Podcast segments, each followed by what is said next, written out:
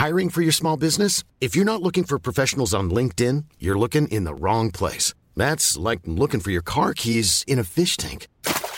LinkedIn helps you hire professionals you can't find anywhere else, even those who aren't actively searching for a new job but might be open to the perfect role. In a given month, over 70% of LinkedIn users don't even visit other leading job sites. So start looking in the right place. With LinkedIn, you can hire professionals like a professional. Post your free job on linkedin.com slash people today.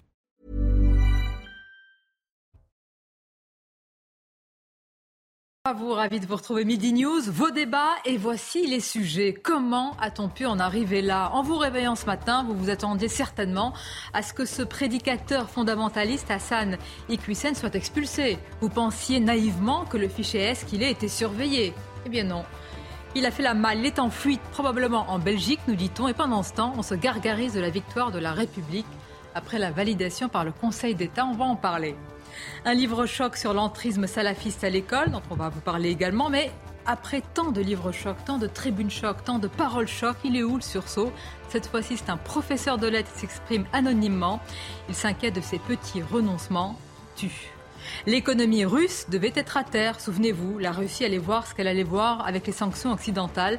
Bien, force est de constater que les effets de nos sanctions se font attendre et qu'alors qu'on nous parle de pénurie de rationnement chez nous, l'économie russe porte bien. Explication à suivre. Voilà pour le programme. Avant de vous présenter nos invités avec grand plaisir et de retrouver des figures que vous connaissez bien, ici même à Midi News, une autre figure que vous connaissez, que vous appréciez, Nelly pour le journal. Bonjour à vous Nelly.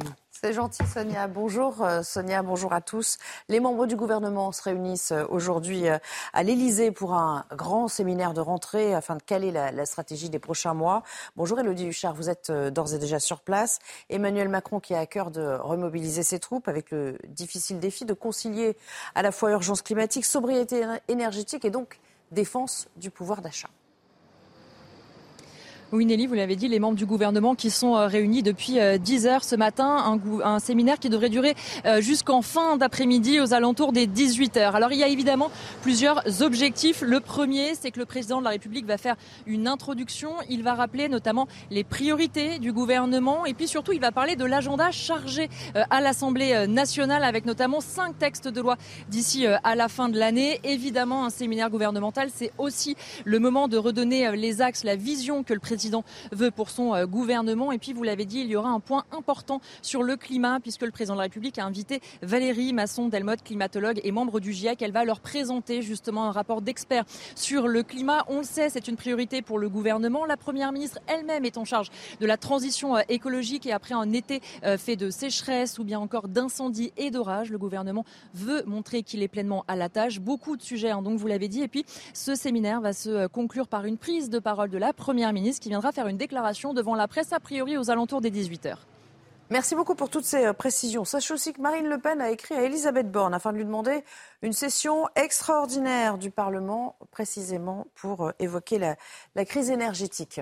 La disparition de Mikhail Gorbatchev, il avait 91 ans. Le président russe Vladimir Poutine lui a d'ailleurs rendu hommage avec ces mots.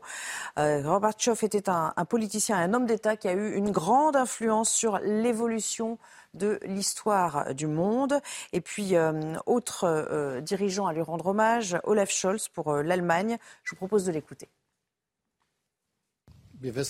Nous savons qu'il est mort à un moment où non seulement la démocratie en Russie a échoué, il n'y a pas d'autre moyen de décrire la situation actuelle là-bas. Mais aussi, la Russie et le président russe, Vladimir Poutine, dessinent de nouvelles tranchées en Europe et ont commencé une horrible guerre contre un pays voisin, l'Ukraine. Et c'est pourquoi nous pensons à Mikhail Gorbatchev et savons quelle importance il a eu pour le développement de l'Europe et aussi de notre pays ces dernières années. On en vient à ce nouvel épisode dans ce qu'il convient d'appeler l'affaire Pogba désormais. Son frère aîné, qui avait euh, promis euh, samedi de grandes révélations sur euh, le cadet, a sorti une nouvelle vidéo et du côté de la Juventus de Turin, le club du champion du monde, pour l'instant, c'est silence radio à propos du scandale. Les détails avec Clémence Barbier. Salut à tous. Mathias Pogba revient à la charge dans une nouvelle vidéo diffusée sur les réseaux sociaux hier soir. Face aux accusations d'extorsion et de menaces dont se dit victime son frère cadet Paul Pogba, il contre-attaque. Mais si le grand frère a été obligé de s'exprimer publiquement sous peine de perdre sa vie ou sa liberté, du fait que son petit frère le voulant mort ou en prison, n'est-ce plutôt pas le, petit frère qui aurait trahi le grand frère Dans une première vidéo diffusée samedi, Mathias Pogba avait promis de grandes révélations sur le joueur de la Juventus Turin. Hier, en conférence de presse, l'entraîneur du club italien évite le sujet et se concentre sur Paul Pogba, actuellement blessé. Pour le moment, Pogba n'est pas disponible. Si tout se passe bien, à partir de la semaine prochaine, il commencera à courir un peu. Et ensuite, nous verrons comment cela se passera. Une enquête préliminaire a été ouverte en France en août dernier. La star des Bleus a affirmé aux enquêteurs avoir été plusieurs fois intimidée à Manchester, son ex-club, et jusqu'au centre d'entraînement de la Juventus. La mère des deux frères a elle aussi été entendue par les enquêteurs. Voilà pour l'essentiel, on se retrouve euh, tout à l'heure et place à votre débat, chère Sonia. Merci à vous Nelly, avec déjà, vous les voyez, ils se parlent entre eux, ils sont ravis de se retrouver, Olivier D'Artigol et Elisabeth Lévy. Bonjour. Bonjour. Bonjour. Et on est ravis de vous retrouver aussi, chère bien, J'espère bien. Et on accueille nos invités. Benjamin Morel, bonjour, à vous, maître de conférence en droit public. Nos, nos téléspectateurs ont l'habitude de vous retrouver. Et Mickaël Sadoun, bonjour à vous. Bonjour. Première à Midi News, donc bienvenue. Merci. Vous êtes consultant et, chroniqueur. Monsieur D'Artigol, vous avez vu que de ce côté-ci de la table, la cravate est de mise.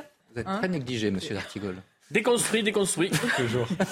Côté ah non, ne lancez pas sur ce sujet. Non, il, est pas, il, est vrai que je ne, il est vrai que je ne porte pas la cravate. Bah, on devrait vous filmer des pieds à la tête parce que tout est vraiment assorti. C'est. Euh, j'ai fait un effort aujourd'hui. parce que vous êtes de retour. Comment c'est bien, vous, j'ai compris.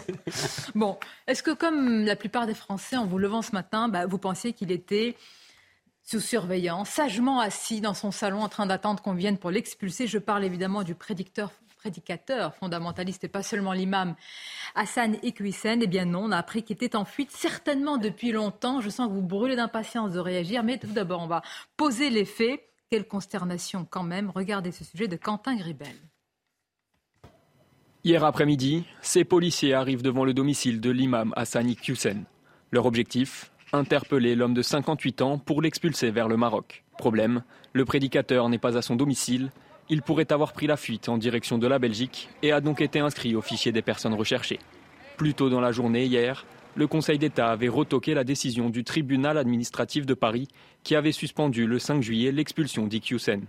Le juge des référés du Conseil d'État estime que les propos antisémites d'Hassan Iqiyoussen, tenus depuis plusieurs années, ainsi que son discours sur l'infériorité de la femme et sa soumission à l'homme, constituent des actes de provocation explicites et délibérés à la discrimination ou à la haine, justifiant la décision d'expulsion. Une réussite pour Gérald Darmanin.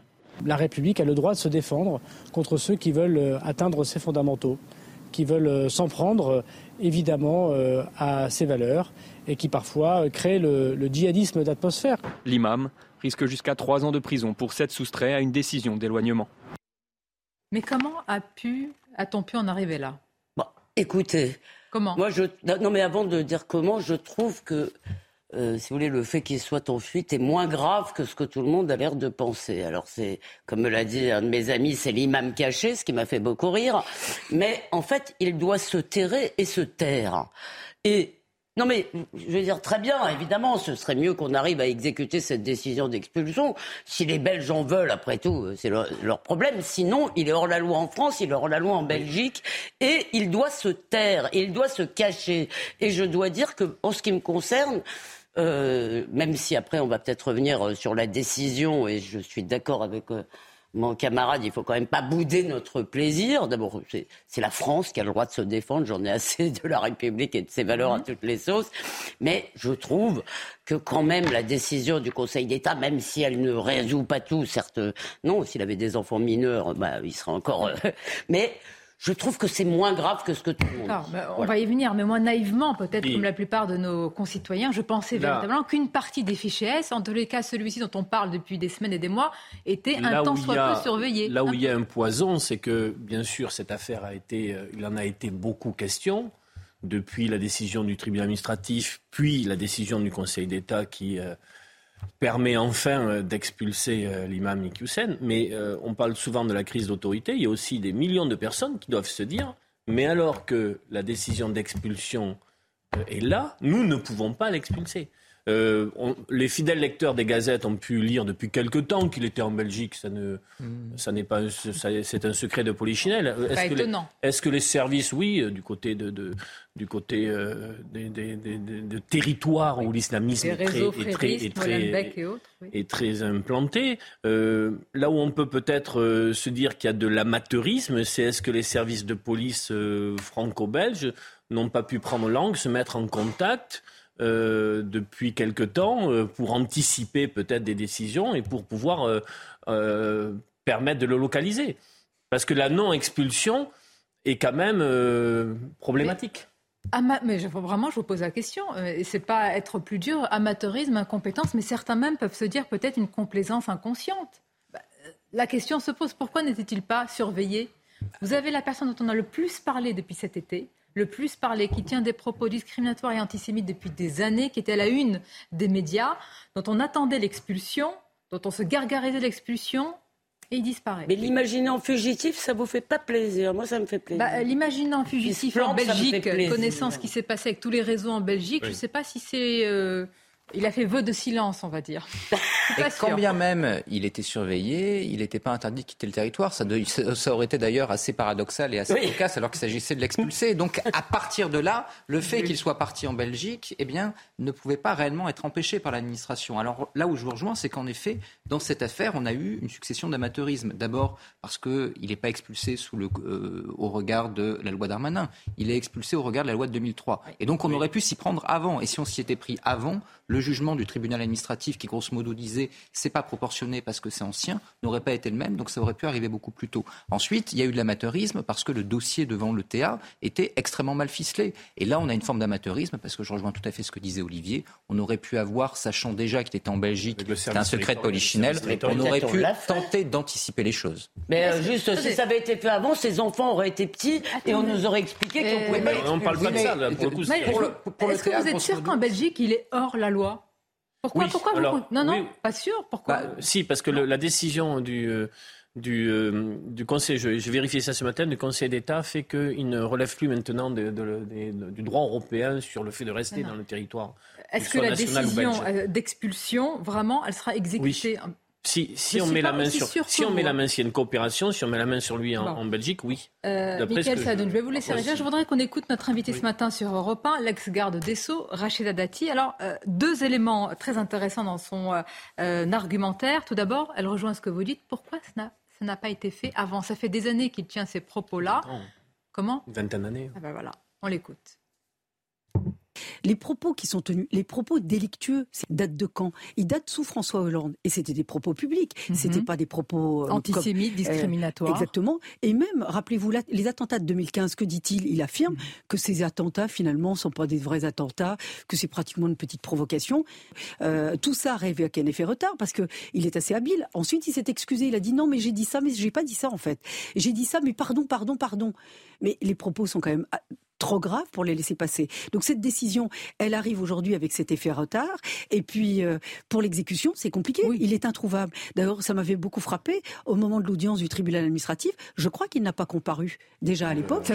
C'est très intéressant. C'est vrai qu'on s'y intéresse aujourd'hui. Alors pour ceux qui travaillent sur ce sujet, ils le connaissent depuis longtemps, connaissent ses propos. Il faut savoir que l'une des spécificités des frères musulmans, c'est de dire quelque chose, de revenir sur cette chose-là pour vraiment... Enfin, ils sont retors. Un double discours aussi. Exactement, de masquer en fait, c'est la tactique. Oui, enfin... oui, bien sûr. Pardon. Allez-y, je reviens vers vous. Bien sûr. Et euh, bon, sur, sur la fuite, euh, on a évidemment tous regretté que, euh, qu'ils puissent fuir aussi facilement de la France, après avoir bénéficié, disons, des, des largesses euh, du droit et des autorités. Il bénéficie maintenant euh, de l'ouverture des frontières et d'un système européen euh, qui n'est pas toujours collaboratif sur ces sujets-là.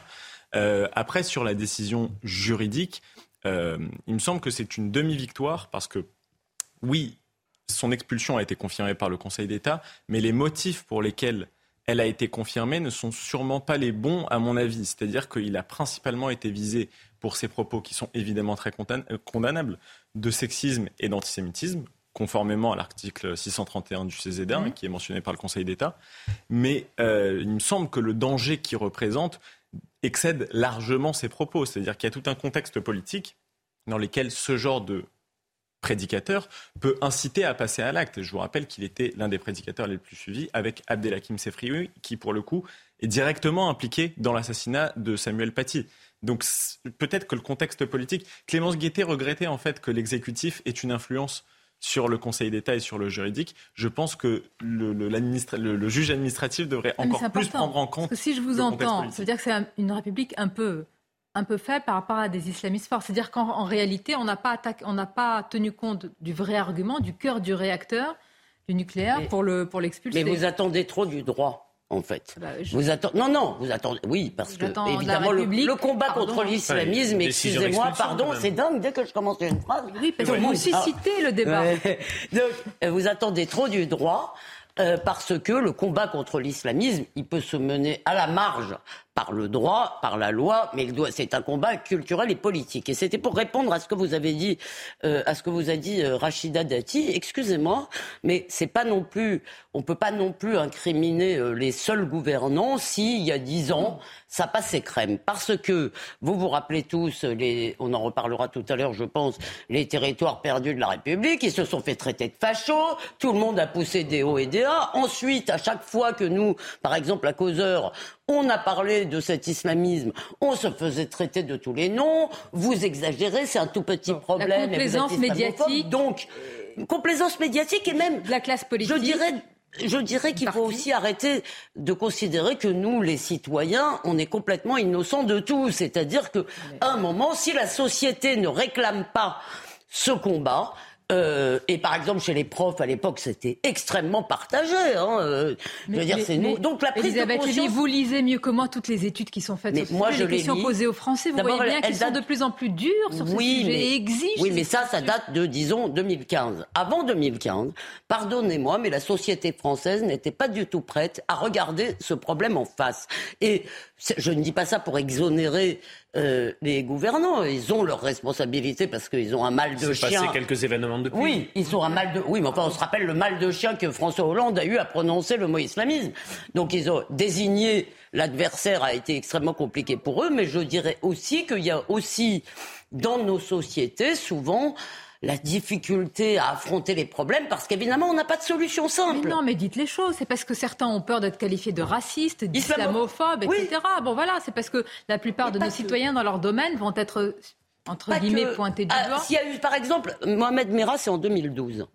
Et bien sûr, c'était en pleine campagne électorale et il y a eu cette volonté, que je crois sincère, de ne pas instrumentaliser la chose pendant la campagne. Mais, si vous voulez, il n'y a pas eu dans la société si vous voulez, il n'y a pas eu de grande manifestation, c'était quand même des crimes épouvantables, euh, des enfants assassinés quand même. Et donc, il n'y a pas eu euh, les manifestations, c'est pas les gouvernants qui décident de manifestations. Personne ne l'a fait à ce moment-là. Un réveil peut-être. Est-ce qu'on peut regarder de l'avant? Parce qu'on fait bien, on peut bien sûr euh, rembobiner le film.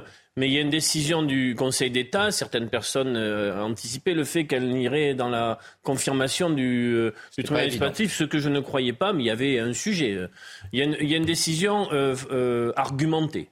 Euh, aujourd'hui, les responsables politiques qui n'arrivent pas à dire islamisme se comptent euh, sur les doigts d'une main. Ils ne sont pas très nombreux. J'ai le sentiment que dans les débats politiques, ah, publics et médiatiques... Ils se comptent beaucoup plus dans la gauche radicale que dans le reste du spectre politique. Oui, très certainement, oh. mais... Euh, non Oui, très certainement, mais ce que je veux dire, c'est qu'il y, y, a quand même sur le fait de, de, de dire les choses telles qu'elles sont... Euh, il y a quand même euh, un, progrès notable. Et on a une décision de justice avec une opinion publique qui est favorable à cette décision. C'est plutôt quelque chose de positif. on s'en réjouit tous, mais combien de temps faut-il pour ça? Combien d'arguties juridiques Combien de chemins tortueux, sinueux pour arriver à dire heureusement on a expulsé quelqu'un qui tient de tels Je ne dirais pas argutie juridique. Ah. Le fait que ça puisse se faire dans l'état de droit, au regard de l'indépendance, avec l'indépendance de la justice, avec un dossier présenté au tribunal administratif qui était plus que faiblard, mais quelque chose qui a pu rebondir en, Conseil d'État, je trouve que c'est la manière dont nous fonctionnons dans une vie démocratique. C'est pas une victoire à la Pyrrhus, après tant d'années qu'il ah, Sur le plan du droit, je ne crois pas. Ah, euh, sur, sur, le plan du droit, on a un Conseil d'État qui en fait a arbitré, qui a de manière proportionnée, un peu différemment du tribunal administratif, parce qu'en effet, Elisabeth l'a dit, les enfants eh bien, euh, étant majeur, eh ben, du coup, euh, vie de famille euh, moyen. Et deuxièmement, parce que bah, le dossier était certes un peu faiblard, mais depuis, il avait malgré tout été enrichi, pas directement, mais indirectement, et que donc, à partir de là, la solution était différente. Il faut voir que si on prend la jurisprudence du Conseil d'État sur ces expulsions d'imams, à moyen terme, on a quand même une évolution de plus en plus dure sur ce sujet-là. Donc, l'état de droit n'est probablement pas le premier problème. Premier problème, c'est un, la volonté politique, parce qu'encore une fois, on a mis 20 ans avant de se réveiller, et ensuite l'exécution de ces décisions. Parce que là, on a une décision qui, entre guillemets, est très visible, etc. On a le Maroc qui accepte de reprendre son ressortissant. Pas ouvrir mais la plupart du pas temps, grand ouvert. Hein. Exactement, mais la plupart du temps, euh, à l'aéroport avec. Euh, oui, mais, malgré tout, mais malgré tout, la plupart du temps, c'est l'exécution de ces décisions, tout bêtement, parce que les États ne laissent pas de laisser passer consulaire. Je voudrais aussi dire, euh, on en a parlé, prise de conscience politique, prise de conscience certainement aussi de la société qui a ouvert les yeux sur la question. Il me semble que c'est beaucoup passé par l'émergence de certains médias et euh, notamment de CNews. Mais je dirais. Accordé beaucoup d'importance, mais. Je pense que le fait. il voulait dire causeur, en fait. non, non, il a dit causeur. Mais le, fait, que ce soit devenu. Et d'une partie de la gauche euh, courageuse. Ah bah si. Le, mais le fait que ce soit devenu, je trouve, le feuilleton de l'été a mis en valeur cet événement et fait prendre conscience des réalités au personnel politique comme aux Français. Mais je voudrais dire quand même, j'ai peur que ce genre d'événement médiatique euh, masque en fait euh, un, système qui est plus global puisque parce que moi j'allais dire next avec une tous les prêcheurs de oui, mais qui sont français. avec une dimension qui français qui ne sont pas expulsables surtout que lui il est marocain donc on a pu avoir les laissés passer consulaires ce qui n'est pas le cas de l'ensemble des imams étrangers. Donc euh, avec une dimension qu'on n'a absolument pas abordée. Une, une énorme séquence politique du ministre, du ministre de l'Intérieur énorme non. Qui, qui a, quand même, qui a quand même scénarisé, qui a surcommuniqué, euh, qui hier dit non, c'est pas une victoire personnelle, euh, euh c'est une victoire pour la République.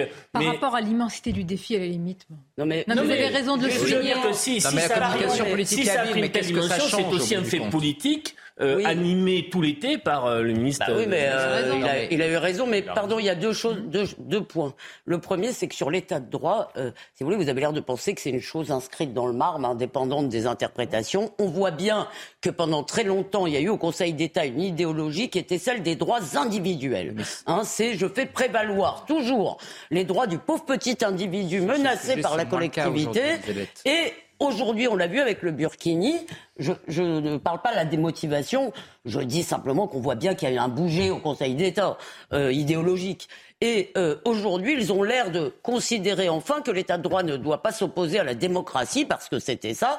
Et ils ont raison parce que sinon les Français commenceraient à en avoir vraiment ras-le-bol de l'État de droit. La deuxième chose, parce que euh, je sais qu'on en reparlera peut-être sur le salafisme à l'école, mais moi j'ai été très frappé par la deuxième partie des propos de Gérald Darmanin, qui, comme d'habitude, si vous voulez, nous explique qu'il ne faut pas confondre l'immense majorité et quelques individus.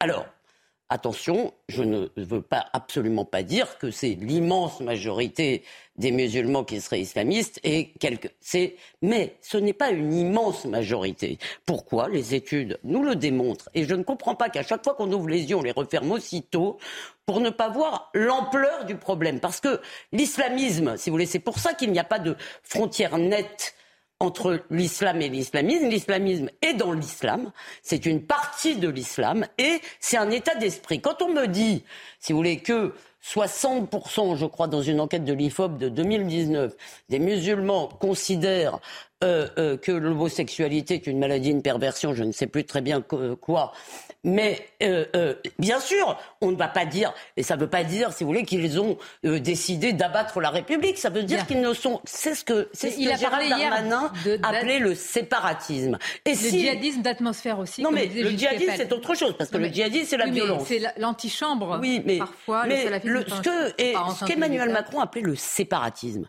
c'est bien qu'il y a une sécession culturelle. On, on ne parle pas de quelques individus. On parle d'une jeunesse si vous voulez, dont une partie importante oui, mais là, est aujourd'hui. Pardonnez-moi, là, c'est la bataille culturelle qu'il faut mener, idéologique. Alors, bah Noémie Schulz, notre spécialiste police-justice, est avec nous parce qu'on a quand même besoin de quelques explications. Noémie, d'abord, sur cette fuite, est-ce qu'on a plus de détails? Et moi, je vous pose une question.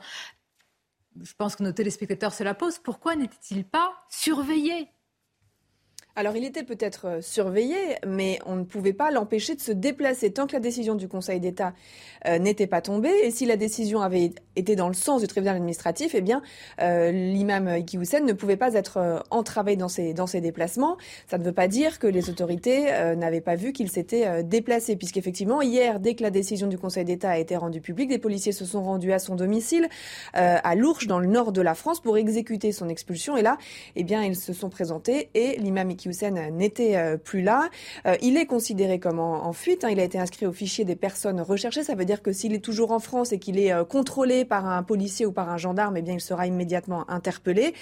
Mais il y a, il est vrai, assez peu de chances hein, que l'imam soit sur le territoire français. Pour les autorités, il est fort probable qu'il ait pris la direction de la Belgique, hein, qui se situe à une trentaine de kilomètres seulement de son domicile. Un départ qui d'ailleurs pourrait remonter à plusieurs jours. J'étais vendredi dernier au Conseil d'État euh, pour l'audience. Il y avait des proches de l'imam, il y avait notamment un de ses fils, mais lui euh, n'était pas là. Des proches qui font savoir qu'il est allé se reposer sans donner plus d'indications sur euh, sa destination. Alors qu'est-ce qui va se passer maintenant? Concrètement, les autorités font savoir que l'objectif l'objectif est toujours de faire exécuter au plus vite l'expulsion, mais la Belgique, si c'est là qu'il se trouve, n'est pas tenue euh, par l'arrêté euh, d'expulsion euh, décerné par le gouvernement français.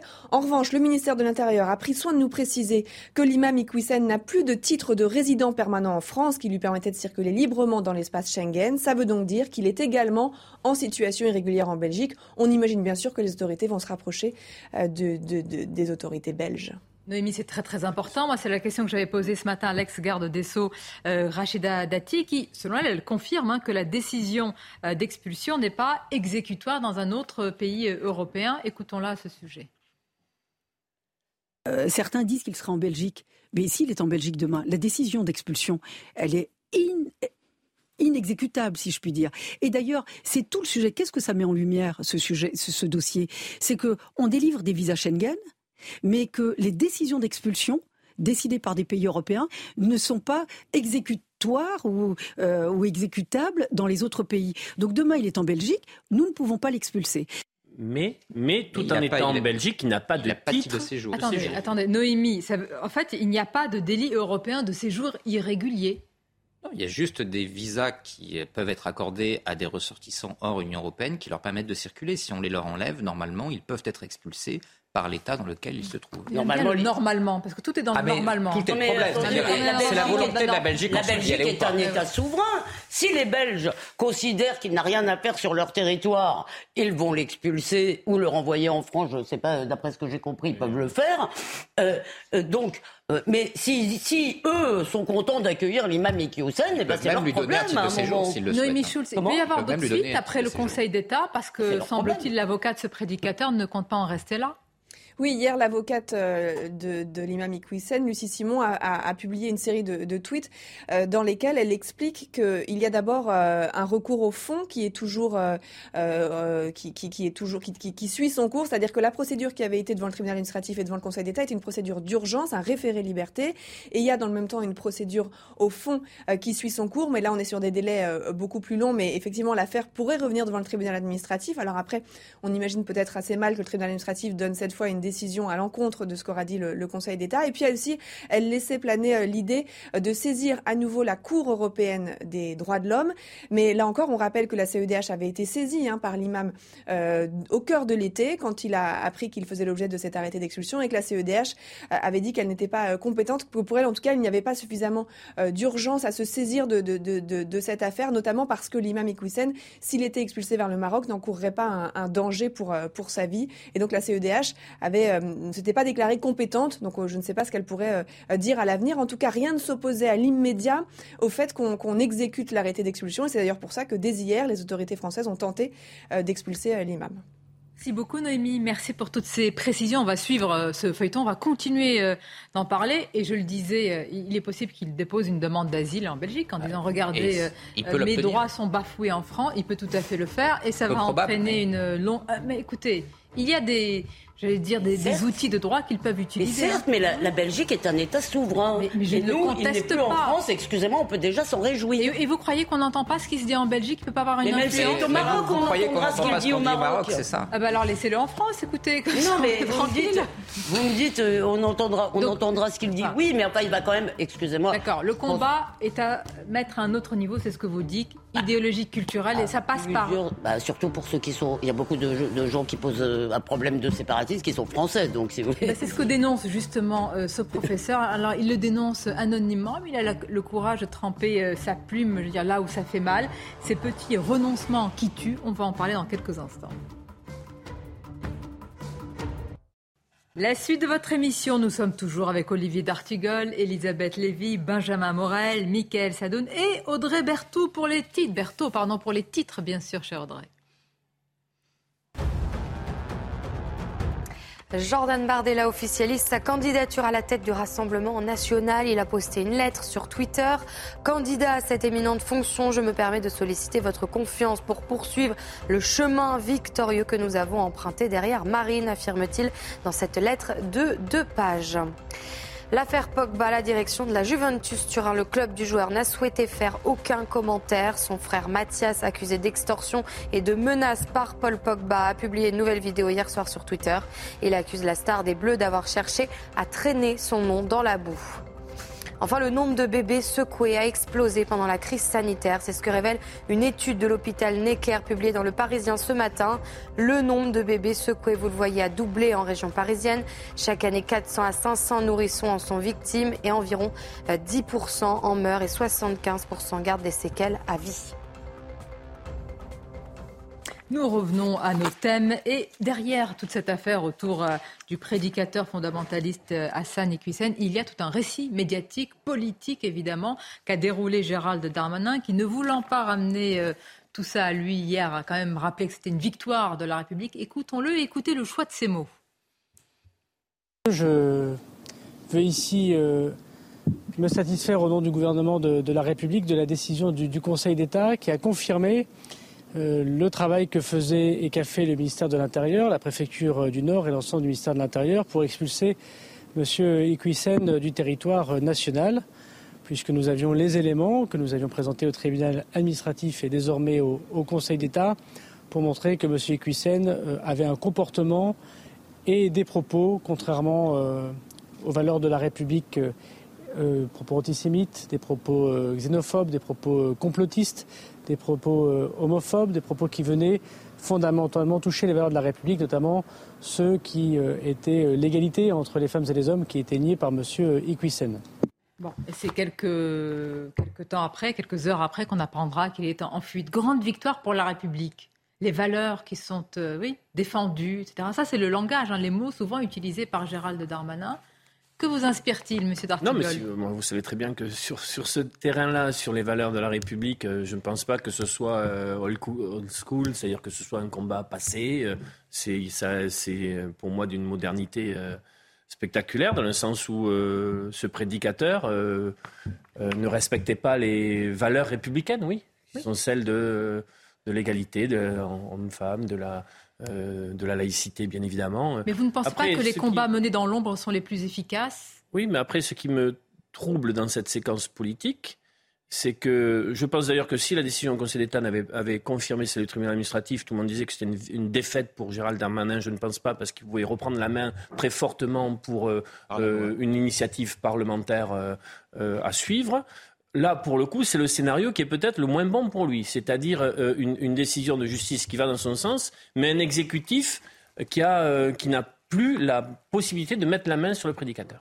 Et soyons Donc, euh, je, ne sais pas s'il ne sort pas un peu abîmé de tout ça. Si jamais le dossier avait été mieux ficelé devant le tribunal administratif, a priori, à l'époque, il était en France. L'imam en question aurait été expulsé. Donc, en effet, c'est un échec. Mais vous savez, je ne sais pas si on se rend compte de ce que vraiment pense mais à la place de tout le monde, nos, concitoyens. Vous avez des, personnes qui sont parfois en situation irrégulière sur notre pays, qui travaillent, qui payent des impôts et qu'on vient chercher pour être et qu'on vient chercher parfois pour être expulsé. Et vous avez quelqu'un d'autre. Mais c'est parfois, je dis bien par si si si. Rarement. Ça qui des fois ont beaucoup fait dans les, dans les métiers dits Et vous avez pendant la pandémie et qui n'ont pas été régularisés. ce genre de propos depuis 20 ans. Oui. Et quand on, mais pardon, c'est pour ça que la question de la surveillance. ce que se disent les gens aussi, ou une partie des gens. Une partie des gens, je vais rectifier, une partie des gens. C'est pourtant les gens, les vrais gens, c'est une expression de chez vous, mon cher Olivier, du Parti communiste. Euh, donc, ce que, euh, disent, ce que se disent on beaucoup du peuple, on parle des citoyens. Non, non on, parlait des, vrais gens. Georges Marchais parlait des vrais gens, mais pas, passons. les gens de euh, peu, c'était Pierre Sanson, c'était très joli. Les gens de euh, euh, ce que se disent beaucoup de gens, si vous voulez, c'est euh, pourquoi a-t-on besoin de toutes ces usines à gaz? Nous sommes un État souverain. Pourquoi ne pouvons-nous pas décider si vous voulez, souverainement de qui nous avons le droit d'accueillir sur notre territoire? Et je pense là aux délinquants où ça fait des années que on s'empaille sur cette affaire où la gauche a réussi une victoire sémantique, a gagné une victoire sémantique. Elle appelait ça la double peine. On était vraiment très méchants si on voulait les expulser à leur sortie de prison.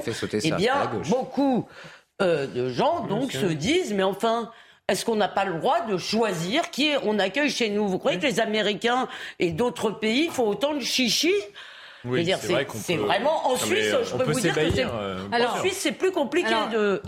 C'est l'état de droit que vous appelez chichi? Mais non, mais bah, c'est la vraie question, parce que moi, à chaque fois que je dis, mais pourquoi tout ce long parcours sinueux, on dit, mais attendez, il y a des procédures, il y a un état de droit, on ne peut pas bafouer les droits de l'état de droit bafoue la volonté populaire. Mais est-ce qu'on peut dire qu'il y a encore des décisions de justice D'abord, c'est Sarkozy, en effet, qui met fin à ce que vous appelez la double peine, c'est pas la gauche. Et est-ce que vous savez qu'il y a des décisions de justice qui actent sur la reconduite aux frontières non, mais, des, euh, non, mais ce que vous appelez, je trouve, les valeurs de la République, c'est pas suranné, mais en l'occurrence, je trouve ça un peu inefficace. Et en fait, ça empêche la reproductibilité de ce genre de jugement. Parce que s'il fallait expulser tous les étrangers qui tiennent des propos antisémites ou sexistes, malheureusement, on n'en aurait pas fini. Donc, je trouve condamner ceux, les nationaux qui le tiennent aujourd'hui. Mais il faudrait, en fait. Condamner les nationaux bah qui le tiennent. En fait, il faudrait. Je vous pose la question. Derrière l'arbre c'est la forêt de tous les prédicateurs de haine je serais plus rassurée d'avoir, j'allais dire, euh, officieusement tous les chiffres de ceux des prédicateurs de haine qu'on a expulsés, qu'un seul dont on a, braqué tous les projecteurs. on ne parle que de lui pendant des semaines. Il y a des chiffres, il y a des chiffres très simples. Hein. Il y a à peu près 3000 imams sur le sol français. Hum. Il y en a seulement 300 qui sont étrangers, donc ça restreint quand même le périmètre de ceux qu'on peut expulser de cette manière. Et il y en a seulement 30 Marocains sachant que le Maroc est le seul pays probablement qui va nous délivrer les laissés-passer consulaires. Et il n'y a qu'un seul imam marocain qui est aussi suivi que M. Ekius. Oui, mais vraiment, son cas est très particulier et il cache euh, une, forêt énorme en fait de, de prédicateurs de haine qui euh, mais il y a déjà eu des expulsions mais pardon quand vous parlez des prédicateurs de haine encore une fois il me semble que vous restreignez le problème à quelques personnes identifiées par leur statut parce qu'elles sont dans des mosquées, sont hum. imams ou soi-disant imams ou euh, je, euh, euh, mais en réalité, des gens qui propagent la haine ou qui propagent une vision de la femme tout à fait déplorable. Oui, Elisabeth, mais déjà, arrêtons ceux qui sont identifiables et dans des lieux identifiables comme certaines mosquées. C'est déjà, on fait cela, c'est déjà pas mal avant d'arriver à ceux qui sont dans d'autres. Parce qu'il faudrait faire un tour dans les associations. Bien sûr, mais c'est vrai que un grand tour dans les associations. C'est vrai qu'en même temps, les imams dans le sunnisme sont l'émanation aussi d'une volonté collective. Ils sont reconnus par une communauté comme des mhm. sachants ils ne sont pas désignés par un clergé. Donc c'est vrai que le problème émane aussi certainement de populations qui, qui élisent en fait quelque part. Vous êtes bien d'accord que l'antisémitisme n'est pas limité. C'est la définition même de l'islam, il n'y a pas de clergé. Donc euh, bien sûr, mais peut-être que le principe de séparation aujourd'hui ne permet plus trop de répondre à ce genre de défi et que vous savez, il y a une personnalité, par exemple, comme Alain Minck, qui propose un concordat temporaire avec mm. l'islam pour pouvoir remédier à certains problèmes. Mais avec qui Avec qui Qui aura la légitimité de parler au nom de qui Il faudrait structurer. Bah, je sais que. Pierre Manon, disait aussi ça, disait dans le fond, il faudrait. Euh, euh, poser, vous l'avez reçu, euh, je me rappelle Sonia, il faudrait poser les bases d'un accord avec les musulmans. Et ça pose deux problèmes. avec qui euh, est-ce qu'ils seront légitimes auprès euh, euh, de la base? Et par ailleurs, en plus, permanent, pour lequel j'ai une immense admiration, proposer aussi des concessions qui me semblaient peut-être excessives au nom des spécificités culturelles. Par exemple, sur le statut des femmes. Je sais là, pas si nous n'en sommes pas là. Nous sommes à l'expulsion de ceux qui tiennent des propos totalement. Euh... Le problème n'est pas d'abord juridique. C'est-à-dire, vous allez créer une institution. vous allez créer une institution Potemkin. C'est bien, elle ne représentera personne. Vous allez passer des accords avec elle, mais vous n'allez pas changer aujourd'hui l'orientation de beaucoup de croyants. De l'autre côté, si vous durcissez les, les lois relatives à l'expulsion, je rejoins ce qui a été dit. Beaucoup de ces imams sont français. Deux, on, est, on, se retrouve face au même problème sempiternel de l'exécution des OQTF. Le combat est culturel, idéologique. Le combat est culturel. Et si vous ne menez pas ce combat culturel, mais qui intervient pas. mais il intervient après une série d'autres livres. D'ailleurs, on peut remonter il y a 20 ans, 30 ans, véritablement, exactement. Alors là, c'est la voix d'un professeur, Laurent, qui a préféré rester anonyme. Il enseigne dans des établissements euh, difficiles, comme on dit pudiquement, et il raconte ces petits renoncements qui tuent. Je trouve que dans le titre, entre petits et, et, et, qui tue. Bien malheureusement, ça raconte le choc terrible qu'on a eu, c'est la, décapitation de Samuel Paty, combien un événement qui est un peu passé sous les radars a fini dans une tragédie et un drame total et national. Euh, ce professeur dénonce l'islamisme qui progresse et qui gangrène l'école de la République. Augustin Donadieu et Thibault Marcheteau nous résument un petit peu la teneur de ce livre. C'est la voix d'un professeur qui résonne dans la plume d'une journaliste. Laurent enseigne depuis plus de 30 ans dans des établissements réputés difficiles, mais ces dernières années, il voit certains de ses cours perturbés par une montée du salafisme à l'école. Il y a un certain mouvement euh, salafiste, euh, frériste, qui, euh, qui s'étend petit à petit dans certains quartiers et par ricochet, on en arrive à avoir ces débats qui arrivent à l'intérieur des classes avec un refus de certains enseignements. Sous couvert d'anonymat, il raconte ces petits renoncements qui tuent. Quand Laurent raconte qu'il avait montré un film un jour à ses élèves et qu'il avait évidemment préparé en regardant le film, il n'avait pas fait attention. Dans le film, il y a deux femmes qui s'embrassent, ça dure une seconde, et il a un élève qui s'est levé en hurlant euh, Ça, monsieur, c'est pas légal C'est un élève qui ne pose jamais de problème, et il m'a dit J'étais euh, décontenancé. Ces petits renoncements, comme il les appelle, sortent rarement de la salle de classe. Mais Laurent préfère alerter. Ce sont des petits renoncements euh, qui peuvent tuer, oui.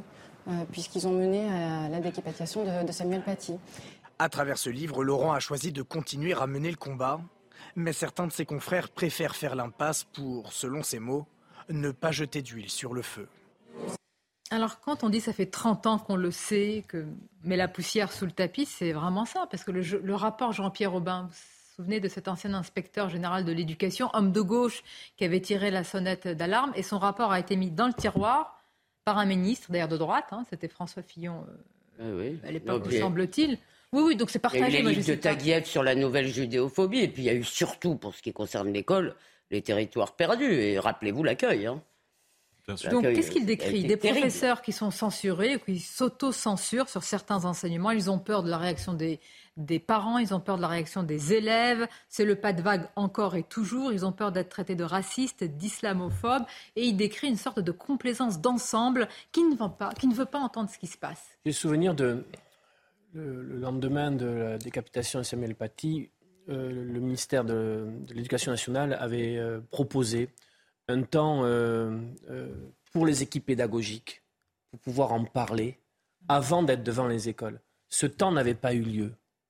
Vous et, dire et beaucoup... sont des numéros verts. Hein, non, mais attendez, et beaucoup d'enseignants avaient dit je ne, je, je ne savais pas sur certaines classes comment aborder et amorcer la discussion. Je vous le dis parce que ça, ça va dans le sens de ce qui est dit là. Donc je pense qu'il va falloir non plus être sur le diagnostic qui est fait depuis maintenant euh, quelques temps, mais sur la réponse de l'institution scolaire vis-à-vis de ça, et pas que de l'école, parce que l'école à elle seule ne peut pas. Mais vous imaginez, alors donc c'est tout le terreau ah, mais l'école à elle seule ne peut pas.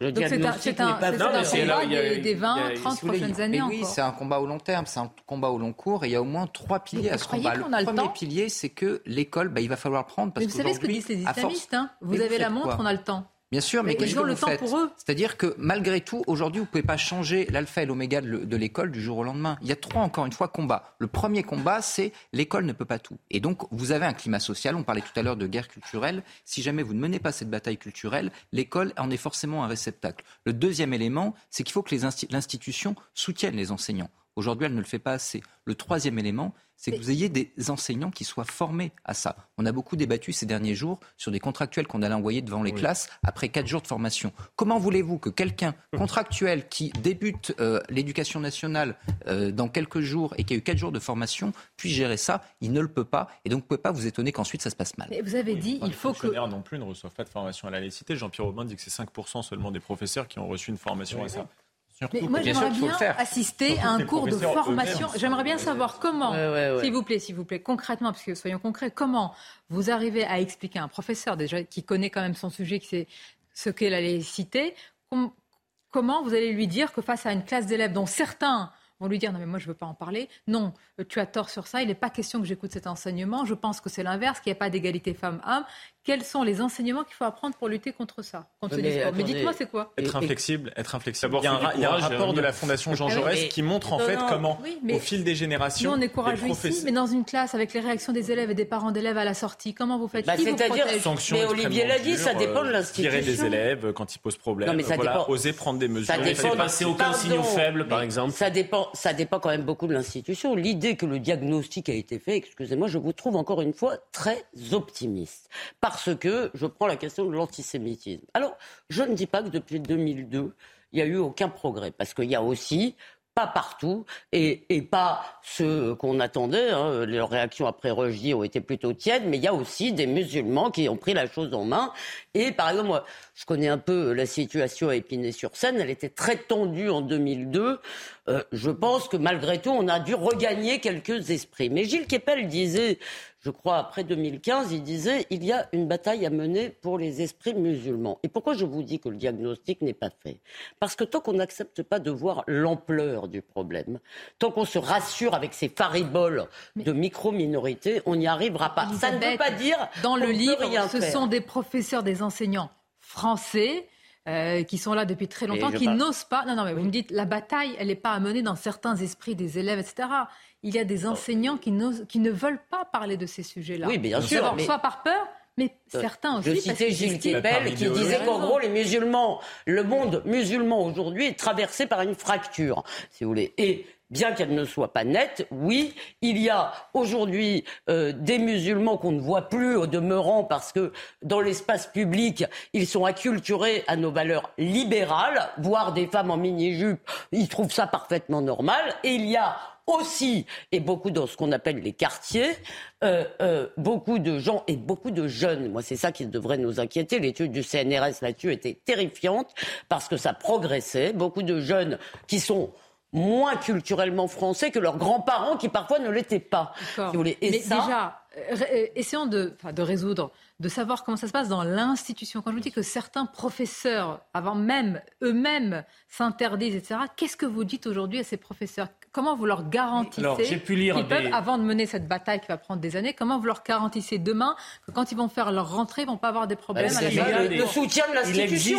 Il existe, des établissements scolaires où euh, d'abord la direction, l'administration est forte et ferme. Un signal faible, la famille convoquée, qu'est-ce qui se passe, etc. Où l'équipe pédagogique est stable, parce que c'est aussi un élément de cohésion pour que les professeurs travaillent entre eux, communiquent entre eux qui obtiennent des résultats. Ça se fait y compris avec le réseau euh, local, associatif, culturel, euh, public. Donc je suis certain qu'il peut y avoir aussi des, des, réponses territoriales, mais ça demande une, une euh, un dispositif. Euh, oui, mais il faut faire attention tout de même. C'est-à-dire que l'objectif. Vous vous rendez compte qu'il y a une décapitation d'un professeur en plein Orient en France Si on, va en est encore à avoir ce débat. Si on va avoir une institution qui tient, il faut justement que l'institution soit plus isolée de la société. On a fait entrer les associations à travers le parascolaire parce que l'éducation nationale ne voulait pas l'assumer. Or, certaines de ces associations sont des chevaux de Troie. Aujourd'hui, on va faire, Emmanuel Macron a découvert, ça existe depuis des années, les projets d'école. Les projets d'école, c'est merveilleux, sauf que le projet d'école, vous le faites avec qui? Vous parliez tout à l'heure des parents. Justement avec les parents. Et si les parents ont une certaine vision de l'éducation, déjà qu'aujourd'hui, avec les groupes WhatsApp et euh, les différents réseaux, ils harcèlent les enseignants pour leur imposer leur vision de l'éducation, vous imaginez, imaginez l'enseignant qui est sous la pression des parents, qui est sous la pression maintenant du directeur, qui est de facto son supérieur hiérarchique, qui est tenu par le projet d'école. Comment est-ce qu'il tient face à ça? Et là, on peut comprendre en effet une forme de lâcheté lorsque l'institution non seulement vous lâche, mais organise cette lâcheté. Il me semble que ça passe aussi par, euh, par des formations et qu'on est aussi victime d'une certaine sociologie de plus en plus de l'éducation nationale, parce qu'aussi ça s'est dégradé, parce que les salaires ne sont plus les mêmes qu'avant, parce que la valorisation sociale. la formation, vous avez raison. Donc il y a une étude de la Fondation Jean Jaurès qui date de l'année dernière et qui montre comment le, rapport entre les professeurs et le concept de laïcité s'est dégradé. Les professeurs de plus de 60 ans ont une conception de la laïcité beaucoup plus traditionnelle, républicaine, au sens de discrétion religieuse, émancipation de l'individu. Comme disait la tribune de 89, droit à être différent de cette différence, en tout cas quand on est à l'école. Et les jeunes professeurs, au contraire, ont une conception beaucoup plus libérale de la laïcité. Ils pensent que euh, l'élève est là pour euh, euh, exprimer sa différence, sa singularité. Et c'est là, en fait, où le religieux rejoint le communautarisme anglo-saxon, qui est dit par ce professeur. Pardon, là où vous avez raison, c'est que par exemple, quand on passe son temps à dire qu'il faut absolument magnifier les cultures d'origine, excusez-moi, qui le dit bah, les des ministres, des politiques, et les jeunes Jacques Lang, me semble-t-il. Ah. Magnifier. Ah. Oui, oui, et, et qu'il faut les valoriser. Excusez-moi, moi je crois qu'à l'école, pardon, il faut valoriser d'abord et apprendre la culture française. Et que je ne dis pas qu'il n'y a pas des merveilleuses cultures ailleurs, mais quand on voit la maîtrise de notre culture qu'ont les élèves en sortant du système, excusez-moi, c'est peut-être ça l'urgence. Et ce qu'a dit Benjamin est très important. L'école doit être un sanctuaire. Et je voulais vous donner un exemple. Il y a une autre professeure qui a été exfiltrée. Alors, c'était à côté de Trappes, je ne sais plus, euh, c'était dans les Yvelines. Elle a été exfiltrée de son établissement. Elle ah. avait acheté une autre situation similaire à Didier Le Maire. Didier Le même. Euh, elle a été exfiltrée après des menaces. Et ce qui m'a frappé, j'avais été, je m'étais affronté à celui qui l'avait menacé euh, chez Cyril Hanouna. Et ce qui m'a frappé, c'est que il n'arrêtait pas de dire, mais moi je suis très ami avec le proviseur, très ami avec le proviseur. Le l'établissement, alors parce qu'il avait commencé par éducation nationale de merde, euh, euh, dans, dans, un très joli langage, bien sûr, c'est comme ça. Il voulait former les, les, les cerveaux, disait-il. Donc, dans son langage, il voulait former les cerveaux, et l'éducation nationale n'a pas cru bon de porter plainte euh, contre cet individu. Et au lieu de défendre le professeur qui avait acheté un appartement dans cette commune, c'est quand même pas simple, si vous voulez, les, gens ne sont pas des pions qu'on peut déplacer comme cela, eh bien, on l'a exfiltré. Hmm. D'accord? Et donc, si vous voulez, on s'écrase en fait. Pardon, je voudrais, lire une. D'abord, je voudrais préciser pour ceux que ça intéresse, je recevrai le, le professeur euh, demain sur Europe 1 et on aura l'occasion d'en parler euh, sur CNews après. Alors, c'est vrai qu'il est anonyme. Je lui poserai la question, il ne veut pas dévoiler son identité, bah. mais quand on sait déjà euh, tous les problèmes qu'a eu Didier Lemaire notamment, euh, on peut comprendre qu'il n'ait pas envie d'être euh, voilà, traité de tous les mots et d'avoir bah, On peut comprendre qu'il n'ait pas envie d'être agressé, oui. je dis. Alors, voici ce qu'il dit. Je me souviens d'une conversation assez animée lors d'une pause entre professeurs dont les avis divergeaient. Une collègue d'origine tunisienne nous observait de loin. À un moment donné, elle s'est approchée et elle est intervenue en nous disant Lorsque je vais en Tunisie, sur la plage de Gamart, je me fais harceler par des types qui ne supportent pas que je sois en maillot de bain. En France, je suis contente parce que je peux aller à la plage tranquillement. Si on lâche face à ces types, c'est fini. Si vous leur donnez un doigt, ils vous prendront le bras. Silence autour de la machine à café. L'expérience avait séché l'expertise. Cette anecdote très concrète avait achevé de me convaincre qu'il fallait rester ferme sur nos principes laïques. Voilà. Parfois, euh, j'aime beaucoup ça. L'expérience avait séché l'expertise. Et surtout, il me semble qu'un des principes de la laïcité qui n'est pas dit comme ça, qui n'est pas énoncé de cette façon et que peu de gens comprennent, c'est le droit d'offenser. Et le droit d'offenser est donc euh, euh, euh, dire, il faut dire aux gens, il faut leur dire si possible gentiment, essayer de leur faire comprendre. Tu on va en parler. Vrai débat, parce qu'il y a le droit, mais il ne faut pas, pour certains, que ça devienne une obsession de, non. de l'offense. Mais quand on vit en France, la nuance, c'est la pause. Ah, vous avez ensuite... On doit accepter les pauses quand on vit en France. Ah, Michael, il a le droit parce qu'il laisse sa place. Voilà. Ah, c'est gentil. Je voulais juste. Pas trop long non plus. Un chiffre 66% des musulmans, des Français musulmans, euh, s'oppose au droit des professeurs de montrer des caricatures en cours. Donc je pense qu'on ne parle plus d'une minorité. Je pense qu'actuellement, il y a un bras de fer entre la France et l'islam politique et il y a des musulmans qui sont là, qui sont évidemment pas des gens plus méchants que les autres, qui ont leur culture, leurs origines et qui attendent un petit peu de voir qui gagnera ce bras de fer. Donc je pense que la priorité, c'est que la, la République et la France restent vraiment ferme avant d'accuser telle communauté ou ah, bah, bah, non, non, non, vous, c'est après la pause. Vous, vous restez deux heures. quand même. C'est un malin. Hein. Oui, oui, oui. Hmm. Ben oui. La pause. Elle a mis son ah. pied dans la porte. Beaucoup d'autres sujets. La Russie, par exemple. Est-ce que vous vous intéressez à l'économie russe? Vous savez, elle devait être à terre, finie, laminée, etc. Complexe. Hein? C'est beaucoup plus complexe que ça. Elle n'est pas du tout à terre. Alors, on va pas dire aussi que c'est Byzance, que tout va bien. Mais dans le pied, je ne saurais entendre une chose on va en parler très intéressant pendant qu'on nous parle, pas, nous, on de pas un spécialiste rationnement. de l'économie russe Non, Eric de Ritmater. Ah, avec nous, c'est mieux. À tout de suite.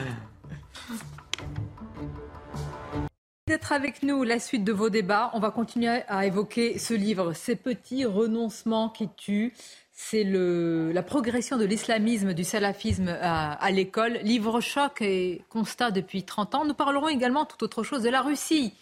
Pas besoin de cash, la Russie croule, coule, croule plutôt sous le cash, vous allez le voir, tandis qu'on parle chez nous de rationnement et de pénurie, tout autre euh, dialectique en Russie. Mais tout d'abord, c'est bien sûr le journal. Rebonjour Nelly. Bonjour Sonia, bonjour à tous. On va euh, revenir à, ce qui s'est passé à Choisy-le-Roi dans le Val-de-Marne dimanche soir, cette agression. Et cette femme de 79 ans qui a réussi à, poignarder le voleur qui s'en prenait euh, à son euh, mari. Eh bien, on suit l'affaire devant le tribunal aujourd'hui. Bonjour Régine Delfour, vous êtes à Créteil. L'homme qui a agressé ce couple est jugé en comparution immédiate dans l'après-midi. Quel est son profil? Oui, Nelly. Alors, ce que l'on sait hein, sur, ce, sur ce prévenu, c'est qu'il est âgé de 29 ans. Il est né en Algérie. Il est entré clandestinement euh, en France. Il n'a jamais euh, régularisé euh, sa situation. Il est connu des services de police, notamment pour divers cambriolages, pour des vols aussi à l'étalage, mais aussi pour des violences hein, commises sur des personnes dépositaires de l'autorité publique et aussi des outrages. Alors, en 2020, il fait l'objet hein, d'une obligation de quitter le territoire français, euh, obligation à laquelle il se soustrait. En 2022, il est euh, inscrit au fichier des personnes recherchées. Et puis en, juin dernier, le 25 juin dernier exactement, euh, une nouvelle obligation de quitter le territoire français lui est signifiée suite à, un vol à l'étalage dans l'Essonne. Nelly. Merci beaucoup. Merci, chère Régine. Euh, le dernier dirigeant de l'Union soviétique est mort euh, hier, Mikhail Gorbatchev, qui était âgé de 91 ans. Le président russe Vladimir Poutine lui a rendu euh, hommage avec ces mots. C'est un politicien, un homme d'État qui a eu une grande influence sur l'évolution de, l'histoire du monde. les réactions internationales se multiplient hein, depuis pour saluer sa mémoire. Mais en Russie, on va voir que son image reste controversée. Écoutez. Je crois savoir qu'il est stigmatisé pour avoir détruit l'Union soviétique. J'ai une question. Savait-il ce qu'il faisait? Il a introduit la publicité. Il voulait montrer aux autres pays du monde que nous sommes un pays pacifique. Je ne sais pas. J'aurais plutôt des souvenirs positifs. Je pense qu'il était un personnage important. Enfin, nous sommes le 31 août et il y a 25 ans jour pour jour, euh, la princesse Diana mourait dans un accident de voiture euh, dans le tunnel situé sous le pont de l'Alma à Paris. Elle avait 36 euh, ans. On voit que 25 ans plus tard, son image reste intacte. Correspondance à Londres de Sarah Menei. Ici, au Royaume-Uni, personne n'a oublié cette tragique journée du 31 août 1997.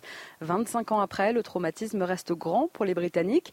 Et pourtant, aujourd'hui, ici à Londres, pas de cérémonie officielle, pas de commémoration particulière. Ni la reine Elisabeth II, ni le prince Charles ne devraient prendre la parole publiquement. Les drapeaux du Royaume-Uni ne seront pas en berne. C'est un hommage très discret qui va avoir lieu. Les deux frères, Harry et William, dont on se souvient tous de cette image qui avait ému le monde entier, de ces deux jeunes garçons suivant le cortège funéraire de leur maman, eh bien, ils ne seront même pas ensemble aujourd'hui. Brouillés depuis plusieurs mois, l'un vit désormais en Californie. Harry vit euh, donc aux États-Unis avec sa femme Meghan, tandis que William est à Londres. Ils ne partageront pas cette journée ensemble. Alors, il faut dire que le décès de la princesse Diana est sujet de controverse ici. Hein. Il reste encore de nombreuses zones d'ombre et c'est une affaire sensible en Grande-Bretagne.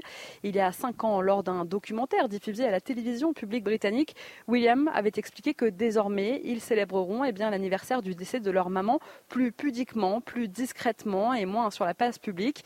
Princesse Diana, personnage éminemment public, mais surtout maman avant tout, fille et sœur, dont on célèbre donc aujourd'hui le 25e anniversaire de sa mort.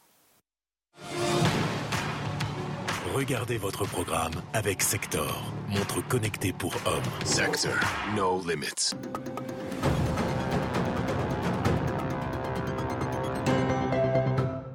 Saint-Etienne tient enfin sa première victoire cette saison. Et pour une première, les Verts ont cartonné 5-0 contre Bastia avec un Jean-Philippe Crasso sur un nuage, 4 buts, une passe décisive. Grâce à cette victoire, Saint-Etienne n'est plus dernier. Autre club historique et autre victoire, Bordeaux s'est facilement imposé 4-0 contre Quevilly-Rouen. Trois buts en première période, un dernier en fin de rencontre pour permettre aux Bordelais de retrouver le succès après deux matchs sans gagner.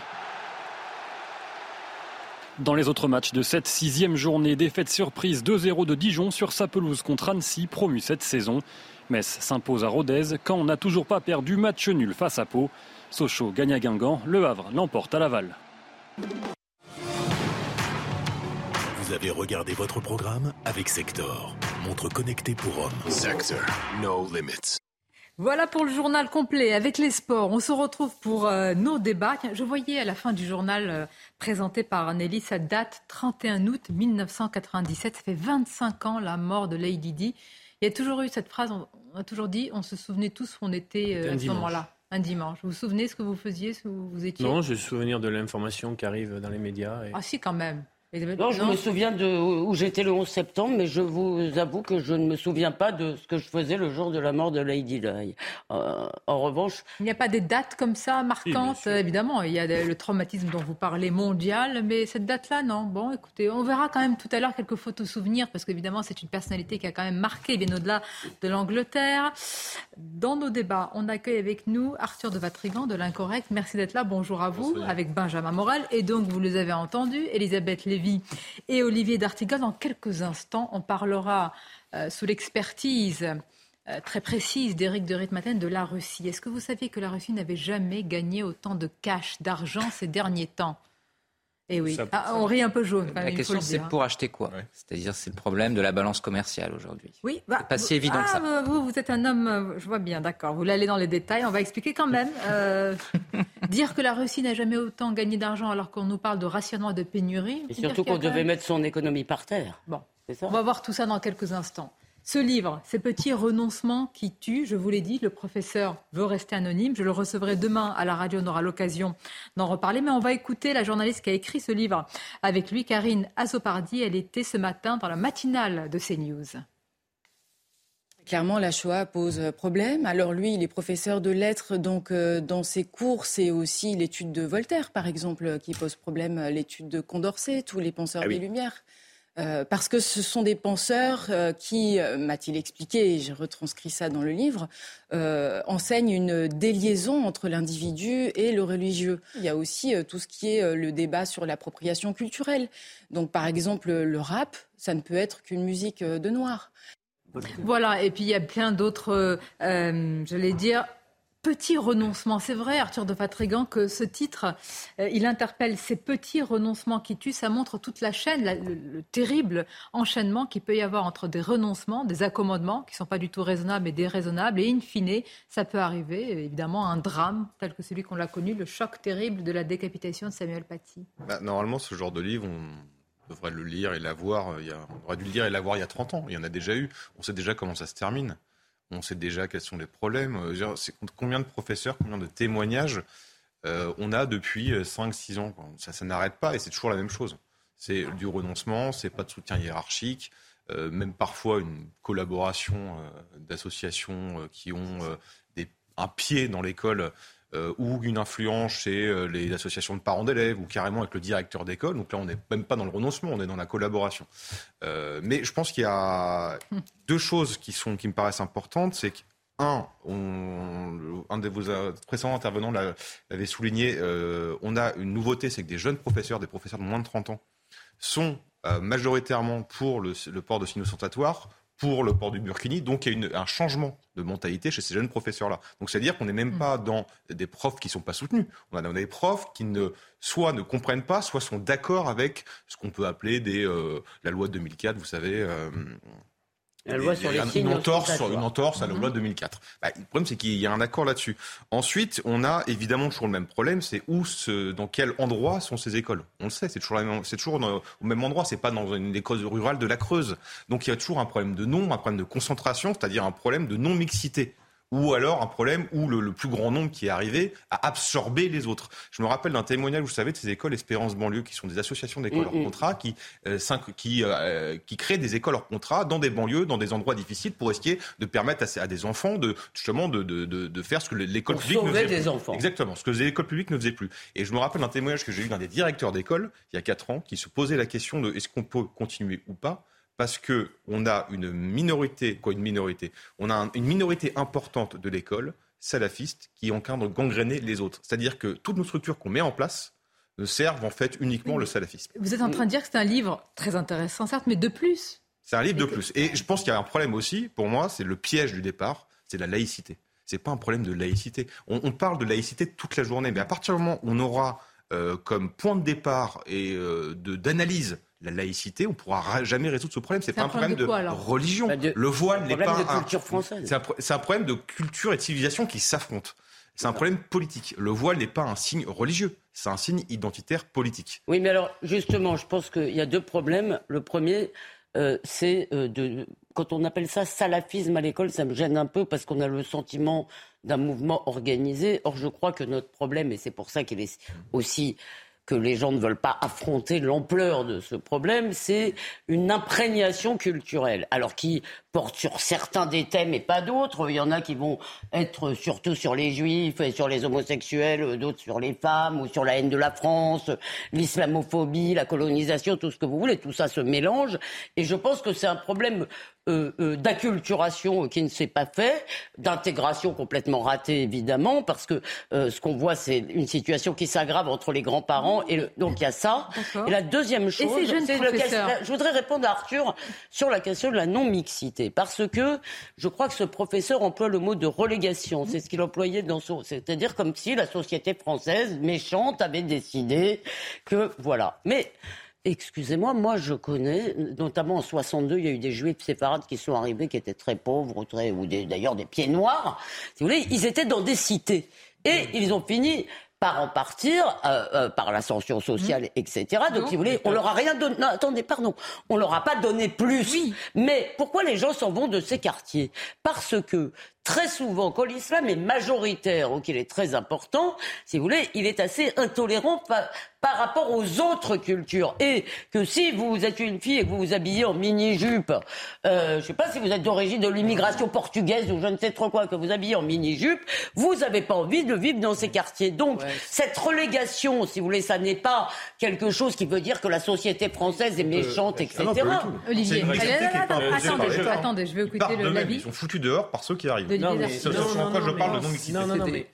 Concernant ces quartiers pol- euh, populaires, puisque c'est bien de ça dont il est question, des, des- des zones d'éducation prioritaires, euh, vous avez quand même des situations euh, sociales, des logiques de peuplement dans les grandes cités qui font que on concentre beaucoup de difficultés, beaucoup de personnes issues de l'immigration, c'est une réalité, et beaucoup d'échecs scolaires. Dans la, ville, dans la ville de, de Grigny, vous avez 50% des élèves qui n'obtiennent aucun diplôme.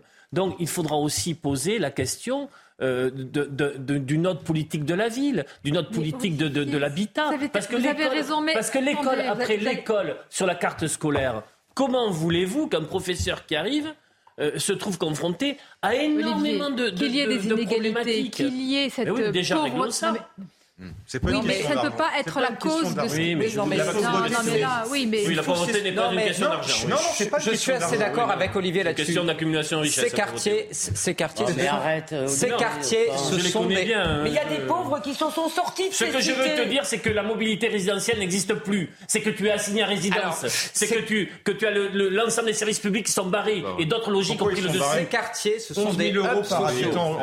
Ces quartiers- Vous les connaissez pas. Ces quartiers, ce sont des hubs sociaux. Quand vous avez les moyens de les quitter, vous les quittez, je le sais, j'en viens. Donc, dès le moment où vous vous élevez un petit peu dans les hiérarchies sociales, vous évoluez, vous quittez ces quartiers. Du coup, vous avez des populations qui sont des populations qui stagnent. Et ce que disait Olivier est vrai, c'est-à-dire qu'aujourd'hui, on parle encore une fois beaucoup des contractuels qu'on recrute.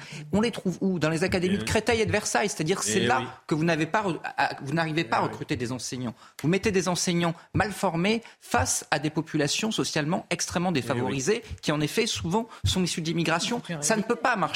Quant à l'idéologie qui est portée par les nouveaux le enseignants, je suis désolé, mais ils baignent. Et là encore une fois, moi j'aimerais, je suis d'accord avec avec Elisabeth, j'aimerais que l'école soit une, soit une citadelle. Mais aujourd'hui, on a à la fois des élèves et des jeunes professeurs qui baignent dans une idéologie qui est profondément anti-laïque et qui n'est pas tant liée d'ailleurs à l'école que aujourd'hui aux, pro- aux produits culturels, à la musique qu'ils écoutent, à, euh, aux plateformes de streaming qui diffusent une vision très euh, anglo-saxonne de la culture et qui fait que lorsqu'ils arrivent avec des élèves devant des élèves après avoir biberonné aux séries américaines, la laïcité à la non, française non, non, leur est totalement non, étrangère. non, Non, mais il y a le Ah, pas- pas- victimisme. Non, je veux. mais Oui, mais, on en- mais, mais arrêtez de me Bah, dresser le fait qu'on les traite comme des victimes depuis des années, ça ne les a pas aidés. Ça n'a aidé personne. Les médias, euh, un certain nombre de responsables politiques ont passé leur temps à leur dire vous êtes des plaît. Victimes. Je peux lire un extrait Pardon. du livre.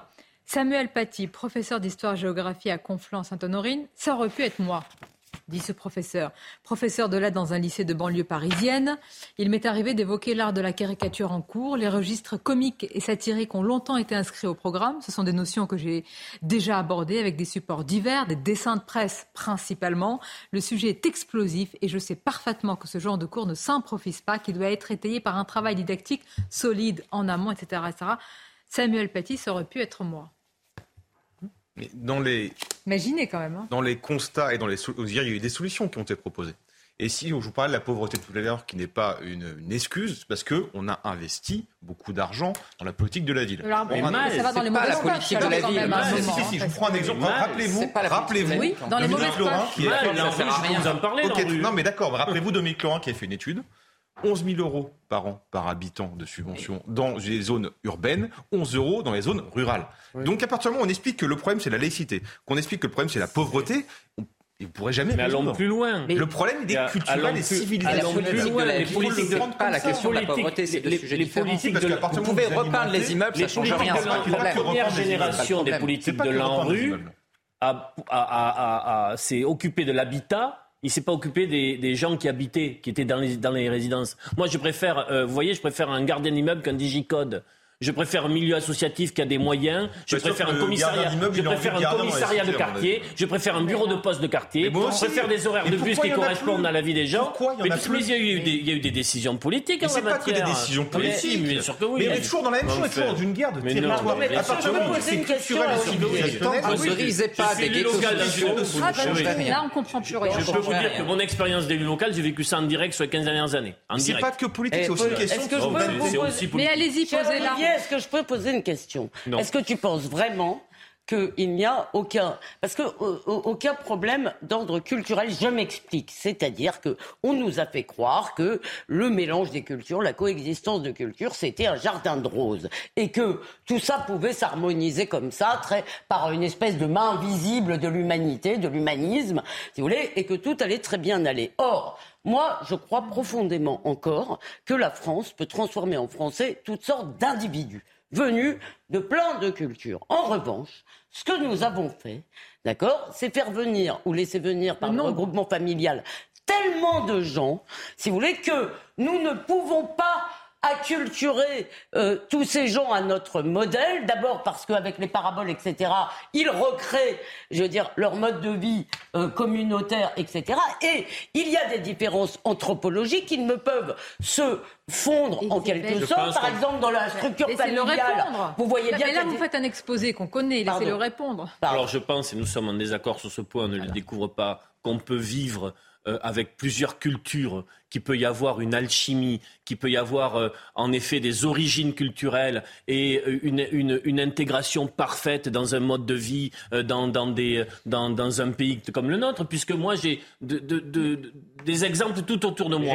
je dis simplement, je dis simplement que ce chemin-là est parfois plus difficile aujourd'hui pour euh, euh, l'accumulation de, de difficultés, d'obstacles, il est, c'est vrai. J'insiste sur une chose, dans ces quartiers dont vous parlez, je vous assure que si déjà on pouvait régler un certain nombre de choses, de terrains perdus justement, ça nous Ça permettrait de voir certains pas problèmes que sous des un autre élèves angle. refusent certains cours, que des parents d'élèves se mêlent Oui. des cours, qu'un professeur ne puisse pas parler de certaines Oui, caricatures. ça, ça ne pas. n'explique rien. Mais ça, je ne l'ai pas. euh, Non, non, mais je- j'apporte un peu de. Non, mais si vous vous avez- permettez. vous avez parlé des parents et c'est très important aussi, parce qu'on parle je- jamais des familles. Je lirai le livre, je lirai le livre avec attention.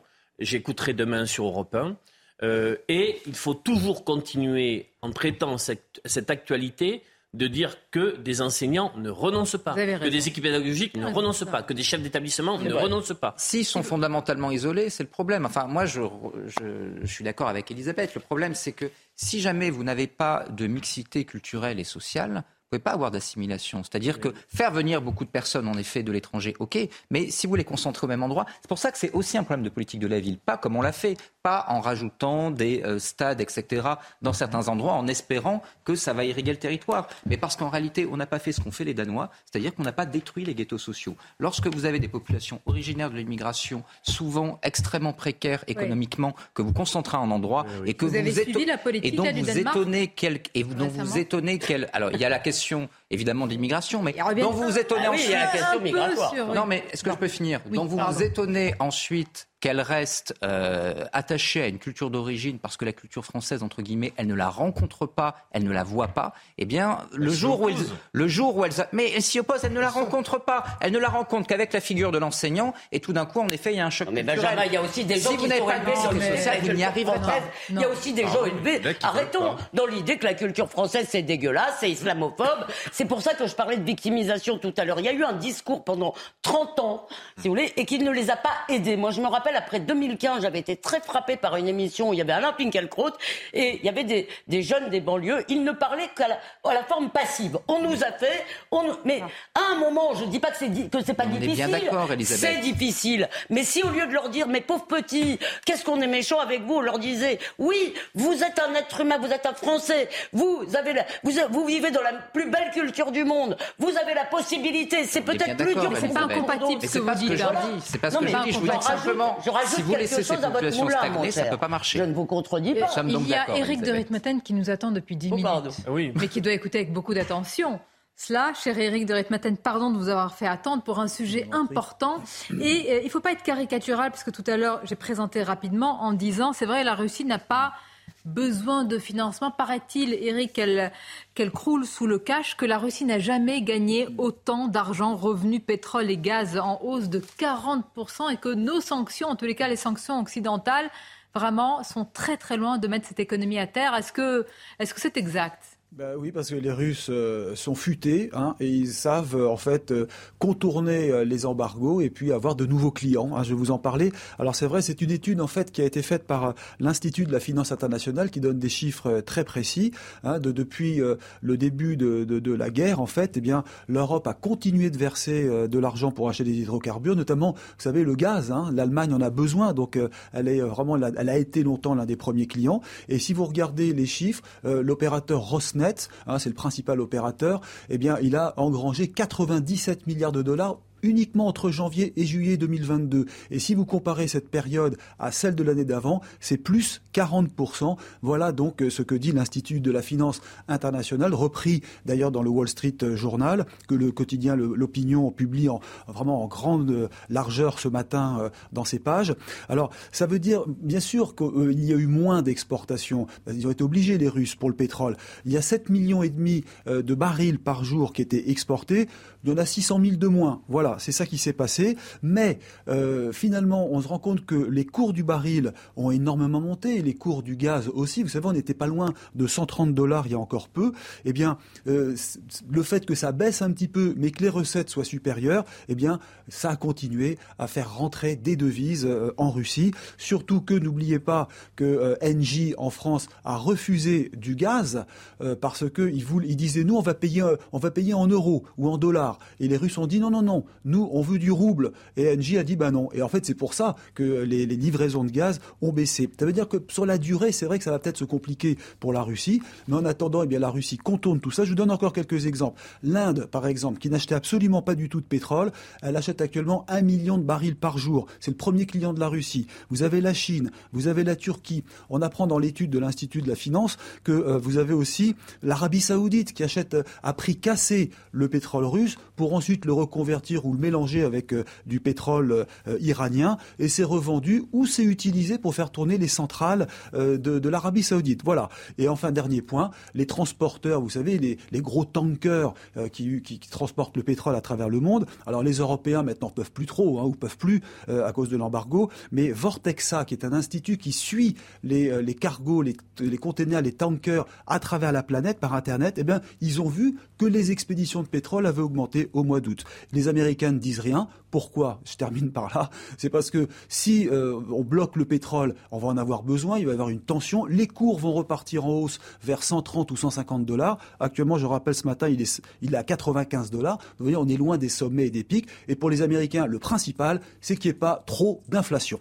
Merci beaucoup, Eric. hein. C'est très très clair, beaucoup de pédagogie. Et quel contraste quand même hein, entre cette zone euh, enfin, euh, euro et puis d'ailleurs l'Occident qui a décrété les, les sanctions avec euh, les États-Unis, l'Europe aujourd'hui, en pleine crise énergétique. On nous parle de rationnement, de pénurie, de sobriété et finalement une Russie pour lesquels les prix, les taux d'intérêt restent maîtrisés et contenus. On va en parler. J'ai marqué une courte pause parce que je voudrais vous faire écouter ça. ça. ça fait plaisir de se rappeler ce qu'avait dit le ministre de l'économie Bruno Le Maire. Peut-être qu'il parlait que dans 20 ans, 30 ans, qui sait À tout de suite, une courte pause et on se retrouve. Et on vous écoute, Benjamin Morin. Quel but de guerre on poursuit le débat très intéressant sur la Russie, l'économie russe, que vient de dire Eric de Ritmaten. Vraiment très loin d'être à terre, l'économie russe. On écoutera dans quelques instants dans notre placard archive Bruno Le Maire il y a quelques mois. Mais tout d'abord, le rappel des titres avec vous, Audrey. Dans le Val d'Oise, une sanglante rixe a eu lieu entre quartiers cette nuit à Garges-les-Gonesse. Au total, sept jeunes âgés de 16 à 22 ans ont été blessés par balles. Cinq suspects ont été interpellés et placés en garde à vue. Les enquêteurs vont tenter de comprendre les causes de ce déchaînement de violence. Un été record de canicule avec trois vagues de chaleur et 33 jours au total. C'est une préfiguration d'un avenir marqué par le changement climatique et son cortège d'incendies, sécheresses et orages meurtriers. Cet été s'installe à la deuxième place des étés les plus chauds en France métropolitaine depuis 1900. Enfin, à partir de demain, les motos et scooters thermiques ne pourront plus stationner gratuitement dans les rues de Paris. Leurs propriétaires devront souscrire à des abonnements ou payer leur place de façon journalière sous peine d'une amende. Les véhicules électriques en seront, eux, dispensés. Merci à vous, Audrey. Olivier, Olivier c'est pas bien pour cette rentrée d'être aussi dissipé. Non, ce qui n'est pas bien, c'est de, c'est de lire euh, des messages d'encouragement qu'on peut recevoir sur Twitter. Non, c'est rigolo. Oui, c'est rigolo. Là, j'en ai reçu un, j'en ai reçu un qui est un encouragement en disant Olivier Artigol réussit l'exploit d'être plus con que la veille. Et j'ai envie de répondre, je ne réponds jamais, j'ai envie de répondre oui, c'est mon, c'est ma contribution progressiste.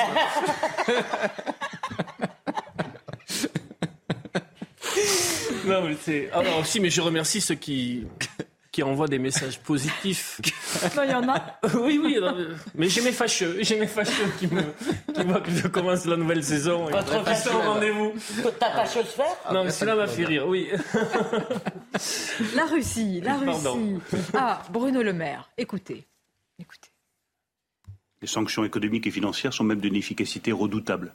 Et je veux laisser planer aucune ambiguïté sur la détermination européenne sur ce sujet. Nous allons livrer une guerre économique et financière totale à la Russie. Nous allons donc provoquer l'effondrement de l'économie russe.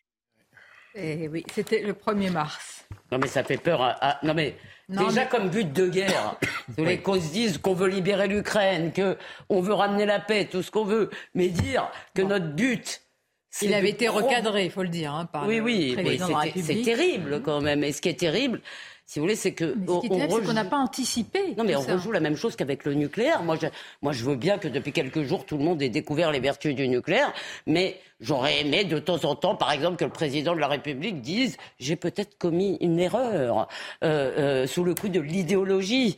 Et comme, euh, comme nous l'expliquait hier, en fait, c'était euh, Geoffroy Lejeune, c'est pas tant sous le coup de l'idéologie que pour faire des risettes à Nicolas Hulot, etc. Ah, mais revenons à l'origine. Moi, je l'ai rappelé l'accord entre Martine Aubry et Cécile Oui, voilà, c'est Tout est parti de là pour arriver à la fin à la fermeture. Et sur les sanctions, je trouve que c'est un peu la même chose, c'est-à-dire. Mais on a été très vite, peut-être qu'on peut leur donner cette excuse au départ, mais euh, là, tout le monde est en train de se rendre compte que ces sanctions nous pèsent plus à nous qu'à eux, non? Et avec une sous-estimation de la stratégie de, ah. pardon, mm. une sous-estimation de la stratégie de Poutine. Ne, pensons pas que, le dirigeant russe allait rester les bras ballants. Euh, sans, euh, sans alliance nouvelle, sans renforcement d'alliances qui étaient déjà engagées, notamment avec la Chine. Ce qui se passe, qu'a rappelé Eric de Ribanten sur l'Inde, est juste. Euh, donc, euh, il y avait une réaction russe qu'il fallait peut-être anticiper dans sa réalité et son calendrier. Moi, je crois qu'il va même plus loin. Je pense que Poutine a même anticipé le risque de soulèvements sociaux dans certains pays parce qu'à un moment, vous allez arriver à un niveau d'acceptation qui n'est plus possible. Il y a la France, il y a d'autres pays, il y a d'autres pays de l'autre euh, côté de la Méditerranée. Le maillon faible est l'Allemagne aujourd'hui. Oui, c'est très bien que sur le plan énergétique, c'est là Il y a des inflations qui sont euh, mortifères. C'est un cycle terrible. Et à un moment, quelle population va vous dire écoutez, oui, vous avez raison, continuez la guerre en Ukraine, ce sont les droits de l'homme. Avant, c'est dur à dire, mais avant, mes enfants, mon caddie, mon pouvoir de vivre, tout simplement. C'est la stratégie de Poutine. Après, vous avez une inflation en zone euro qui euh, est euh, extrêmement importante, mais vous avez euh, une croissance liée à la guerre qui n'est pas si impactée que ça. Il faut voir que sur, l'efficacité des sanctions, sur l'efficacité des sanctions, il faut être plus nuancé. La Russie plus riche que jamais, mais pourquoi faire? Ça sert à quoi la monnaie? La monnaie, ça sert à acheter des choses. Si personne ne veut vous vendre quelque chose, c'était le problème, euh, aujourd'hui Gorbatchev est mort, enfin hier, euh, c'était le problème des Russes euh, à la fin de la Seconde Guerre mondiale. L'Inde. J'y viens. À la fin de la Seconde Guerre mondiale, l'Inde et la Chine achètent du pétrole. Et donc, la Russie a des devises. Non, mais Mais rien à la- pour acheter rien à la Russie. quoi? Pour acheter quoi Le problème aujourd'hui, et encore une fois, à la fin de l'Union soviétique, les Russes, les Russes avaient plein d'argent. Ils avaient plein de roubles, mais les magasins étaient vides. C'est ça qui guette la Russie. Et c'est ça le but des sanctions. Le but des sanctions, c'est d'éviter que la Russie achète des produits manufacturés pour renouveler son industrie et demain, potentiellement, rééquiper Mais ses avant troupes. ce risque, nous, Et nous vivons une situation qui est certes, intenable. mais Comment vous aujourd'hui- expliquez aujourd'hui à Alors, toutes les populations européennes ça, c'est un autre occidentales- sujet. Je suis en train de vous dire que les sanctions en l'état fonctionnent plutôt bien. Aujourd'hui, vous avez une balance commerciale russe qui est extrêmement excédentaire.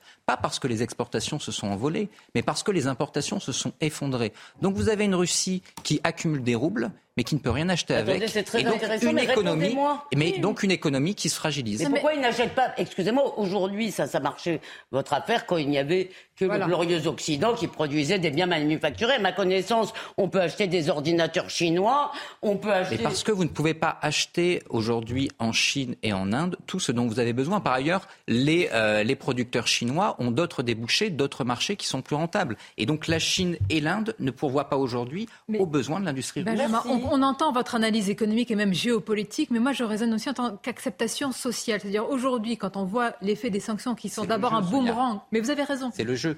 C'est-à-dire que c'est le jeu. vous mais- avez, mais c'est un jeu géopolitique. La stratégie de Poutine, c'est de dire vous allez avoir des explosions sociales en Occident avant que l'économie se, fracture. Aujourd'hui, l'économie russe tient à peu près parce qu'en réalité, vous avez un fonds souverain, vous avez une capacité de la Russie. Euh, au regard de l'action de sa banque centrale, de son, fonds sou- de son fonds souverain, à tenir malgré tout une économie à peu près acceptable pour sa population. Mais, ça ne va pas durer ad vitam aeternam. Les profits des entreprises russes sont plus flatteurs là au deuxième trimestre, plus 44%. La récession annoncée sera bien moindre que prévu, plutôt de l'ordre de 6% cette année selon la Banque centrale russe. En et même, le en même FMI. temps, son raisonnement, non, mais il son a raisonnement se tient Parce quand même. Il a marqué un point. là. Évidemment que dans les, dans Tout à les- dire. ce qui est amusant, c'est euh, que la Russie vend moins, mais plus cher, donc a du stock et gagne plus d'argent. Et la contrepartie, au-delà de énergétique, c'est que euh, bah, on réouvre les centrales à charbon et, et puis on apporte du gaz de schiste qu'on n'a pas le droit de faire chez nous. Donc il y a une absurdité. Mais ce que dit Benjamin est très juste, c'est-à-dire que si- il y avait une note du Peterson Institute qui expliquait que la, qui expliquait, analysait la chute des exportations vers la Russie. Il y a 60% d'exportations en moins du côté des pays qui font des sanctions et 40% pour ceux qui ne sanctionnent pas la Russie. Mm. Donc les conséquences de ça, aujourd'hui, ça peut changer demain. Les conséquences, c'est que bah, vous avez une industrie à l'arrêt parce qu'il for- il manque forcément des composants, des composants, euh, des pièces intermédiaires, des- tout ce que vous voulez. Il en manque, donc ils peuvent pas. Donc leur industrie, pour l'instant, est à plat. Industrie automobile, industrie militaire. Donc c'est compliqué de faire une guerre sans, sans industrie. Donc aujourd'hui, l'industrie aéronautique, évidemment. Et puis des, des industries de, de produits de haute valeur. Donc aujourd'hui, vous avez de l'argent, mais vous n'êtes vous pas en capacité d'avoir une industrie. On voit en France les conséquences de la désindustrialisation à quoi qu'on arrive. Bah, si on si n'apporte plus, on est, on est à poil. Bon, bah, la Russie aujourd'hui apporte moins. La question, c'est est-ce que l'Inde et la Chine vont leur vendre des produits, sachant que c'est pas eux qui produisent tout, ce- tous les besoins dont ils vont avoir. Et l'autre question même, aussi euh, sur les conséquences oui. en France. Faut pas oublier pas que les conséquences en France, c'est pas c'est pas que la guerre. Encore une fois, J'espère que on, est privé de gaz, mais le gaz, c'est combien de pourcentage J'espère dans que dans l'énergie la française rentrée, j'espère que dans la rentrée politique, on aura quand même un moment pour euh, questionner les objectifs de guerre et questionner la stratégie française concernant ce conflit. Ça, c'est tabou, monsieur D'Artigol. Ah, Ah bah non, si il vous va question- falloir, bah, non, vous avez entendu euh, la première ministre, elle a dit on ira jusqu'au bout. première chose. Deuxième chose, je me rends compte que le débat énergétique, il est euh, saucissonné. On peut parler ou du renouvelable, on peut parler après de sobriété, le, le nucléaire est renvoyé à plus tard. Euh, donc c'est, il n'y a pas de, grande, de, de grand mouvement national où on peut aborder l'ensemble des questions énergétiques. Et en plus, je vois le, de revenir le, conseil, le sacro-saint Conseil de défense Ah. convoqué vendredi. Alors ça, j'ai envie d'en où- parler. Où, où le, le- le président nous refait le coup euh, de, la, de la gestion de la crise sanitaire Covid, alors que ça devrait pourquoi être, alors que ça devrait être un débat transparent, Olivier, ouvert. on il en a table. besoin. Il faut qu'il soit un président en crise, en guerre. Bien Mais sûr. si, si, c'est la Qu'est-ce est qu'on entend Si un jour on est vraiment en guerre, il va faire quoi Mais c'est ça, l'inquiétude. Ça ne passera pas. L'accord est usé là-dessus. Mais c'est ce que je ça ne dis. passera Imagine, mais re- re- écoutez la rhétorique depuis quelques jours. Conseil de défense, Hmm. pénurie, rationnement. Rationnement, vous vous rendez compte aujourd'hui Bien sûr. Mais ça permet de mettre en scène le fait qu'Emmanuel Macron est un chef de guerre face à une situation où il s'agit de défendre les libertés. Mais je rejoins ce qui a été dit. Le problème, il n'est pas là. Pourquoi un Conseil de défense On nous dit parce qu'il y a des enjeux géopolitiques. Mais on peut avoir des débats géopolitiques et on peut faire, euh, on peut mettre des documents sous secret défense sans forcément créer un Conseil de défense ad hoc sur la situation, exactement. Et de l'autre côté, ça a été rappelé, mais le problème, c'est pas d'abord aujourd'hui d'un point de vue énergétique la guerre en Ukraine c'est les errances depuis François Hollande de notre politique énergétique. Dès le moment où vous avez la moitié de nos réacteurs qui sont à l'arrêt, entre guillemets, c'est pas la faute de Poutine, c'est la faute de Hollande et de Macron 1 en termes de quinquennat. Et là, en effet, il y a un bilan qui aujourd'hui ne veut pas être assumé et qui pourtant devrait être assumé. Donc, selon vous, on assume aujourd'hui les choix, les conséquences ou l'inconséquence des choix de nos gouvernants En très grande partie. Excusez-moi, ce qui est peut-être paradoxal, ça ajoute, euh, c'est que euh, malgré tout cela, parce que quand même beaucoup de choses étaient connues, c'est euh, la, réélection d'Emmanuel Macron, parce que dans le fond, si vous voulez, il est culturellement assez éloigné, disons, euh, de l'imaginaire de beaucoup de Français. Je pense qu'il est plus, c'est pas, pas une insulte, hein, il est plus américain, plus anglo-saxon que républicain en termes de modèle. Euh, on paye ses choix qui sont quand même sur le nucléaire. c'est un gros bateau, la France. On peut pas tout d'un coup faire ci et ça.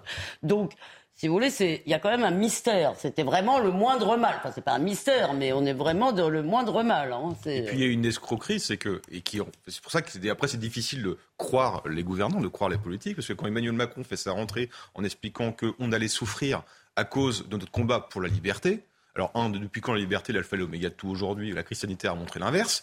Et de deux, euh, c'est pas à cause de la liberté, c'est à cause des choix politiques. Et notamment, évidemment, qu'il y a François Hollande, on peut remonter à Jospin, mais évidemment que les choix aussi d'Emmanuel Macron, et il y a des archives qui ressortent qui lui font un peu mal.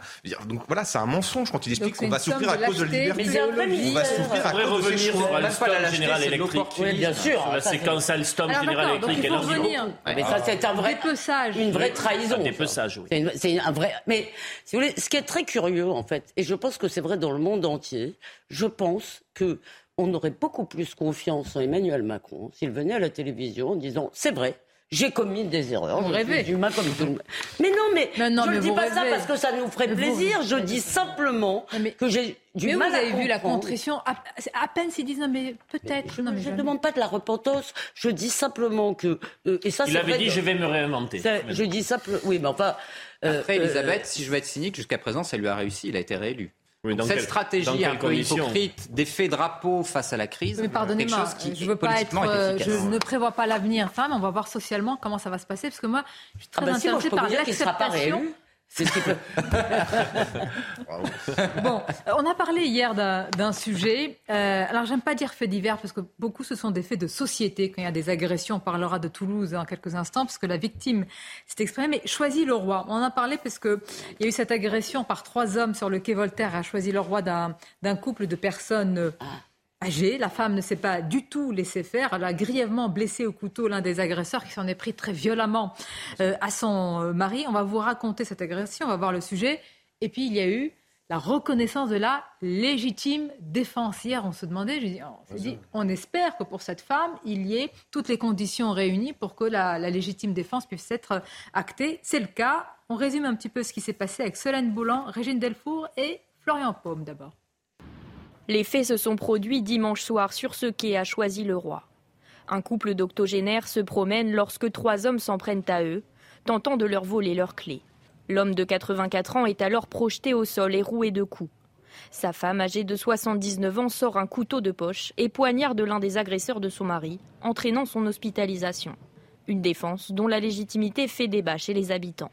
À sa place, j'aurais fait exactement pareil. Là, j'ai un petit couteau suisse que j'ai toujours avec moi. Donc, il y a une petite lame. Hein. Si quelqu'un m'attaque, moi, je, vais le sortir tout de suite. Moi, je pense qu'il y a d'autres moyens que d'utiliser une arme blanche. Euh, sinon, euh, chacun ferait la police soi-même. Hein. L'assaillant présumé a été hospitalisé dans un état grave, puis placé en garde à vue. Pour ce syndicat de police, la vulnérabilité des octogénaires doit être prise en compte. Ce ne sont pas des auteurs euh, lambda, on n'est pas dans le cadre d'une rixe à coup de couteau dans un quartier euh, entre deux auteurs du même âge pour, pour, des faits divers. Là, ce sont des victimes et la réaction de cette dame qui est euh, porteuse d'un couteau est pour le moins étonnante vu son âge, mais elle défend son mari. Donc bien entendu, tout sera pris en compte par le procureur de la République dans ce dossier. Contacté par téléphone, La femme de l'octogénaire indique avoir été entendue hier matin par les policiers. Encore choquée, elle refuse de témoigner par peur de représailles. Je voyais les réactions, notamment sur les réseaux sociaux, beaucoup d'encouragement pour cette, euh, pour cette dame qui a, qui a réagi Bah, humainement, écoutez, instinctivement. Non mais écoutez, je crois que ça fait plaisir à beaucoup de gens parce que on voit tellement de scènes où ce sont évidemment les voyous et les délinquants qui gagnent et des gens sans défense qui se font agresser sans réagir parce qu'ils ont et moi franchement je, je suis pas du tout sûr que j'aurais le courage même si j'avais un couteau ce qui n'est pas le cas je suis pas du tout sûr que j'aurais le courage de le sortir et de le planter euh, dans un dans le corps d'un agresseur mais Là, ça nous fait d'autant plus plaisir que c'est une dame de. Ça veut dire qu'elle n'aura aucune suite pénale Parce que le. Mais oui, il y a la légitime hein, Euh. Et même si le- l'agresseur, euh, qui je crois est entre la vie et la mort, en tout cas son pronostic vital était engagé, meurt, il n'y aura pas de. Même homicide involontaire, il n'y aura pas que. Ah, normalement, si la légitime défense est retenue, ben, le... non. Non, mais dans ces cas-là, on peut dire que les choses sont à l'endroit. C'est une, une agression extrêmement violente. Elle s'est défendue. Il y avait l'immédiateté, il y avait la dangerosité. Tout Oui. était, toutes les conditions de la légitime défense, telles que définies par le droit, Ouais. étaient. euh, Mais j'ai pas compris, elle a été retenue par qui la légitime défense? Par l'instruction Par le, le- il y a un juge A priori, par le Oui, procureur de la République. fait. Procureur, oui, donc il y aura un général- procès quand même. Parce que le procureur Bah était non, pas si là. le, si le procureur renonce à poursuivre. C'est terminé dans ce cas-là. La parenthèse est fermée. Bon, en tous les cas, Euh, c'est J'ai une- un petit doute là, mais je ne sais C'est- Je ne sais pas si c'est li- si c'est l'aboutissement. En tous les cas, c'est une bonne issue pour le moment.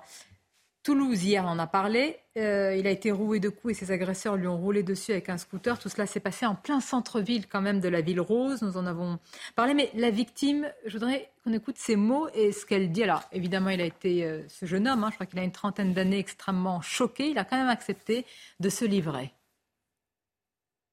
Là, cette partie-là, c'est un blackout total. Euh, Les traumatismes sont là, donc euh, après trois ou quatre jours après l'agression, je suis pas très au top. Hein. Mais mes blessures, elles sont à la mâchoire. J'ai fracture du sinus, j'ai des commotions à la tête. Je me souviens avoir dit au- à ce groupe de jeunes qui étaient sur le scooter d'éviter de faire des rodéos. Plus rien après, euh, je me suis souvenu le samedi matin quand je, je me suis réveillé à l'hôpital. La violence, la violence que j'ai pris ce soir-là, là, je suis, je suis meurtri, ça m'affole, ça m'affole. Mais voilà, je pense que j'ai eu une bonne étoile ce soir-là.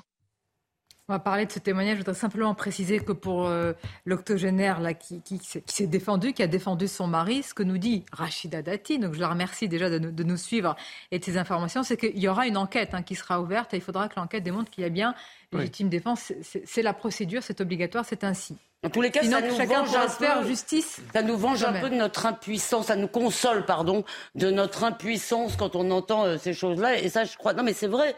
Il y a, il y a un côté peut-être enfantin chez nous. C'est cette fois-ci, ils ont pris directement la monnaie de leur pièce. Non, mais je vais vous dire.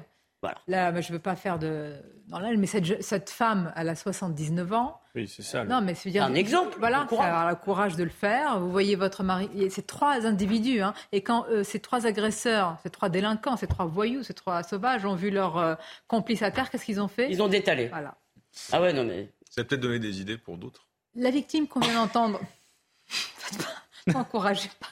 Oui, Le nombre vous de fois on voit des, des problèmes dans cette des gens qui se font agresser Non, mais oui, sans que personne Oui, ne non, réagisse. pas euh, dans ce- Non, dans ce sens-là, Ouais. c'est pareil. C'est on voit dans, dans les métros, dans- là à Toulouse, personne ne réagit. On voit le Non, nombre mais- de gens, les, les gens traversent le trottoir, baissent la tête parce que par peur, et ce qui est logique, de dire je vais me faire. prendre. Là, on voit une dame âgée qui plante quelqu'un et les deux autres fuient. Bon, bah, ça peut peut-être donner des idées à certains de défendre une personne agressée, euh, comme ça peut arriver. C'est vrai, de réagir, d'appeler la police. L'honneur, l'honneur, ça existait avant. Ouais, bah, Non, mais ça existe. Il faut faire confiance quand même à, à l'humain. Il y a encore beaucoup de personnes comme ça. On l'espère. La victime à Toulouse, il lui a été demandé autre chose. Il lui a été demandé que ressentez-vous à l'égard des agresseurs Donc cette victime qui a été rouée de coups et écrasée par le, le scooter, enfin les agresseurs évidemment en scooter. Il dit s'ils veulent boxer, qu'ils s'inscrivent dans une salle. Je n'ai rien demandé. Je souhaitais simplement rentrer tranquillement. C'est Toulouse, quoi. Et moi, ça m'a. C'est Toulouse. Mais est-ce qu'il y a encore des villes, des centres-villes, des quartiers sanctuarisés dans lesquels vous ne risquez pas Ça m'a interpellé Il est ce a modéré, dit. hein. Oui, oui. Non, ça répond. Bah, je pense que aussi, euh, il attend qu'il soit sous les verrous, hein, et identifié et tout. Parce que, Ils n'ont pas été identifiés bah, en tout cas, il attend que toute la procédure, peut-être. Je, je peux comprendre euh, la modération d'une victime euh, qui est totalement et psychologiquement euh, atteinte, mais ce qu'il dit, c'est Toulouse, centre-ville. Mais est-ce qu'il y a encore des quartiers? Est-ce qu'il y a encore des endroits où vous pouvez vous promener tranquillement sans vous dire je fais quand même attention en rentrant le soir? Le soir, après une soirée. Mais au milieu de la nuit. Mais oui, il fait une remarque. Le scooter roule dangereusement et cette personne fait une remarque, pour leur dire attention, probablement, je ne connais pas les mots.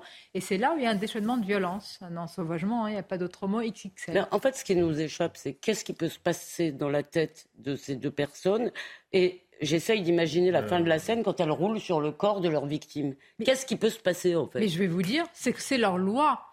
C'est la loi de faire les rodéos, c'est leur loi d'avoir un déchaînement de violence. ça ne réfléchit pas, c'est en fonction de leur loi et pas des lois, des lois que nous partageons, nous, en bonne entente, dans une bonne harmonie, dans une société dans laquelle nous vivons. C'est même pas des lois sociales ou c'est même pas les lois de la ah. République, même si elles sont importantes, c'est les lois basiques de l'humanité. On avait euh, une réflexion l'autre jour également sur ce médecin des SOS médecins qui a été attaqué, même en période de guerre même quand vous, les lois de la guerre euh, cessent de s'appliquer, on ne tire pas sur les médecins.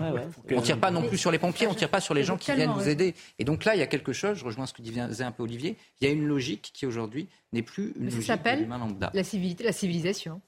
Oui. L'humanité, la civilisation. Vous partagez quelque l'humanité, chose. L'humanité, la civilité, il y a effectivement. Oui, mais là, c'est pour ça qu'il faut arrêter d'employer le terme ou l'expression zone de non-droit. C'est pas une zone de non-droit, c'est une zone d'un autre droit. Alors c'est pas le nôtre, c'est une autre souveraineté avec euh, qui en effet c'est plus des règles, les lois de la jungle plutôt que les lois de notre société euh, civilisée, mais c'est une zone d'un autre droit. Et là on s'étonne. C'est la nuit les fonctionnaires de police nous, nous, nous, nous conseillent de dire euh, non-droit, ça voudrait dire qu'on ne peut plus du tout intervenir. Donc là, c'est quelque chose Non, non, c'est pas qu'on peut pas intervenir, c'est Mais je ne pense pas que cette artère-là, c'est une zone de non-droit. Ils, agissent comme ça, ils peuvent le faire en toute activité. Ils imposent leur, leur loi. Ils avancent, mais les fonctionnaires de police nous disent ne, ne, ne, dites pas des zones de non-droit parce qu'il faut tenir sur le fait qu'on peut aller partout. Bah, non, mais c'est important, de le dire. encore. Mais la zone de non-droit, c'est leur Ça se passe à Toulouse la nuit, mais rappelez-vous, il y a quelques semaines, à Grenoble, on a eu quoi comme affaire? On a eu deux personnes en scooter armées d'une Kalachnikov, gilet pare-balles en plein centre-ville l'après-midi, qui braque les flics. Les flics ripostent, le flic se retrouve évidemment dans la procédure classique en garde à vue. C'est vrai que c'est en plein après-midi à Grenoble. mais ça veut dire qu'il faut aussi arrêter de parler de faits divers. Ah non, c'est un fait de société. bien sûr. D'accord. D'accord. Voilà. C'est un plaisir de vous avoir autour de cette table aujourd'hui. ça s'est bien passé. On fait une reprise euh, satisfaisante. Ah, vous jugez, vous êtes jugé parti. je fais toujours un, par rapport à une émission. Vous, avez lu toutes les réactions que vous avez sur les réseaux Vous savez ce qui nous manque ah. C'est des petits sujets rigolos parce que des fois l'actualité ah, j'en ai. Jean-Luc Mélenchon. On va terminer. Si, si. si, si. Bah, dit rigolo, Non, mais il est dérangé. Euh, Fabien Roussel, c'était mieux. Vous êtes installé dans votre lit la nuit. vous êtes bien installé tranquillement. Vous regardez CNews, il est 20h, vous regardez Pascal Pro un peu plus tard et vous avez une sirène hurlante dans la rue qui passe où il est 22h jusqu'à ça vous dérange ou pas? Ben Jean-Luc Mélenchon, il en peut plus, ça l'horripile. Oui, mais ce qui est marrant, c'est que les rodéos, par contre, euh, ça, euh, les, bruits des rodéos, ça, ça l'horripile pas. Hein. On est prié de se faire égorger et violer en silence à côté de Jean-Luc Mélenchon. Oui. Et donc, vous y allez un peu fort. Euh, voilà. Est-ce qu'on peut écouter peut-être la réaction ce matin de l'invité de Laurence, Laurence Ferrari, qui a réagi C'était Thibault de Montbrial à ce sujet les gens de la France insoumise, euh, au premier rang desquels Jean-Luc Mélenchon, jouent sur ce, sur ce terrain un jeu extrêmement dangereux. Euh, ils sont rentrés dans une logique anti-police, la police tue, il faut dissoudre les bacs, etc., qui sont, qui, qui, sont des aberrations. Euh, mais, ils le savent. C'est-à-dire qu'on a des gens qui, par cynisme politique, jettent de l'huile sur un brasier qui est déjà en train de s'étendre dans un pays qui est de plus en plus fracturé et de plus en plus violent. Et moi, je vous dis une chose, c'est que le jour où nous aurons des actes organisés par des bandes qui, se diront, bah, puisque euh, la, la, police tue, bah, nous, on va tuer aussi, la police est une bande rivale, etc., les gens qui, ont, qui auront tenu ce discours pendant des mois et des années porteront une responsabilité politique lourde. Donc il y a une véritable irresponsabilité politique chez les gens de la France insoumise. Vous vouliez un sujet léger, euh, vous le demandez, vous l'avez. Hein. Bah voilà, merci. Ce qui est marrant, c'est comment j'ai dit rigolo, vous avez dit Mélenchon. Hein, merci beaucoup, c'est un plaisir de vous retrouver. Je vous dis à très bientôt. Restez avec nous sur CNews. Vos émissions se poursuivent et je vous dis à demain avec grand plaisir.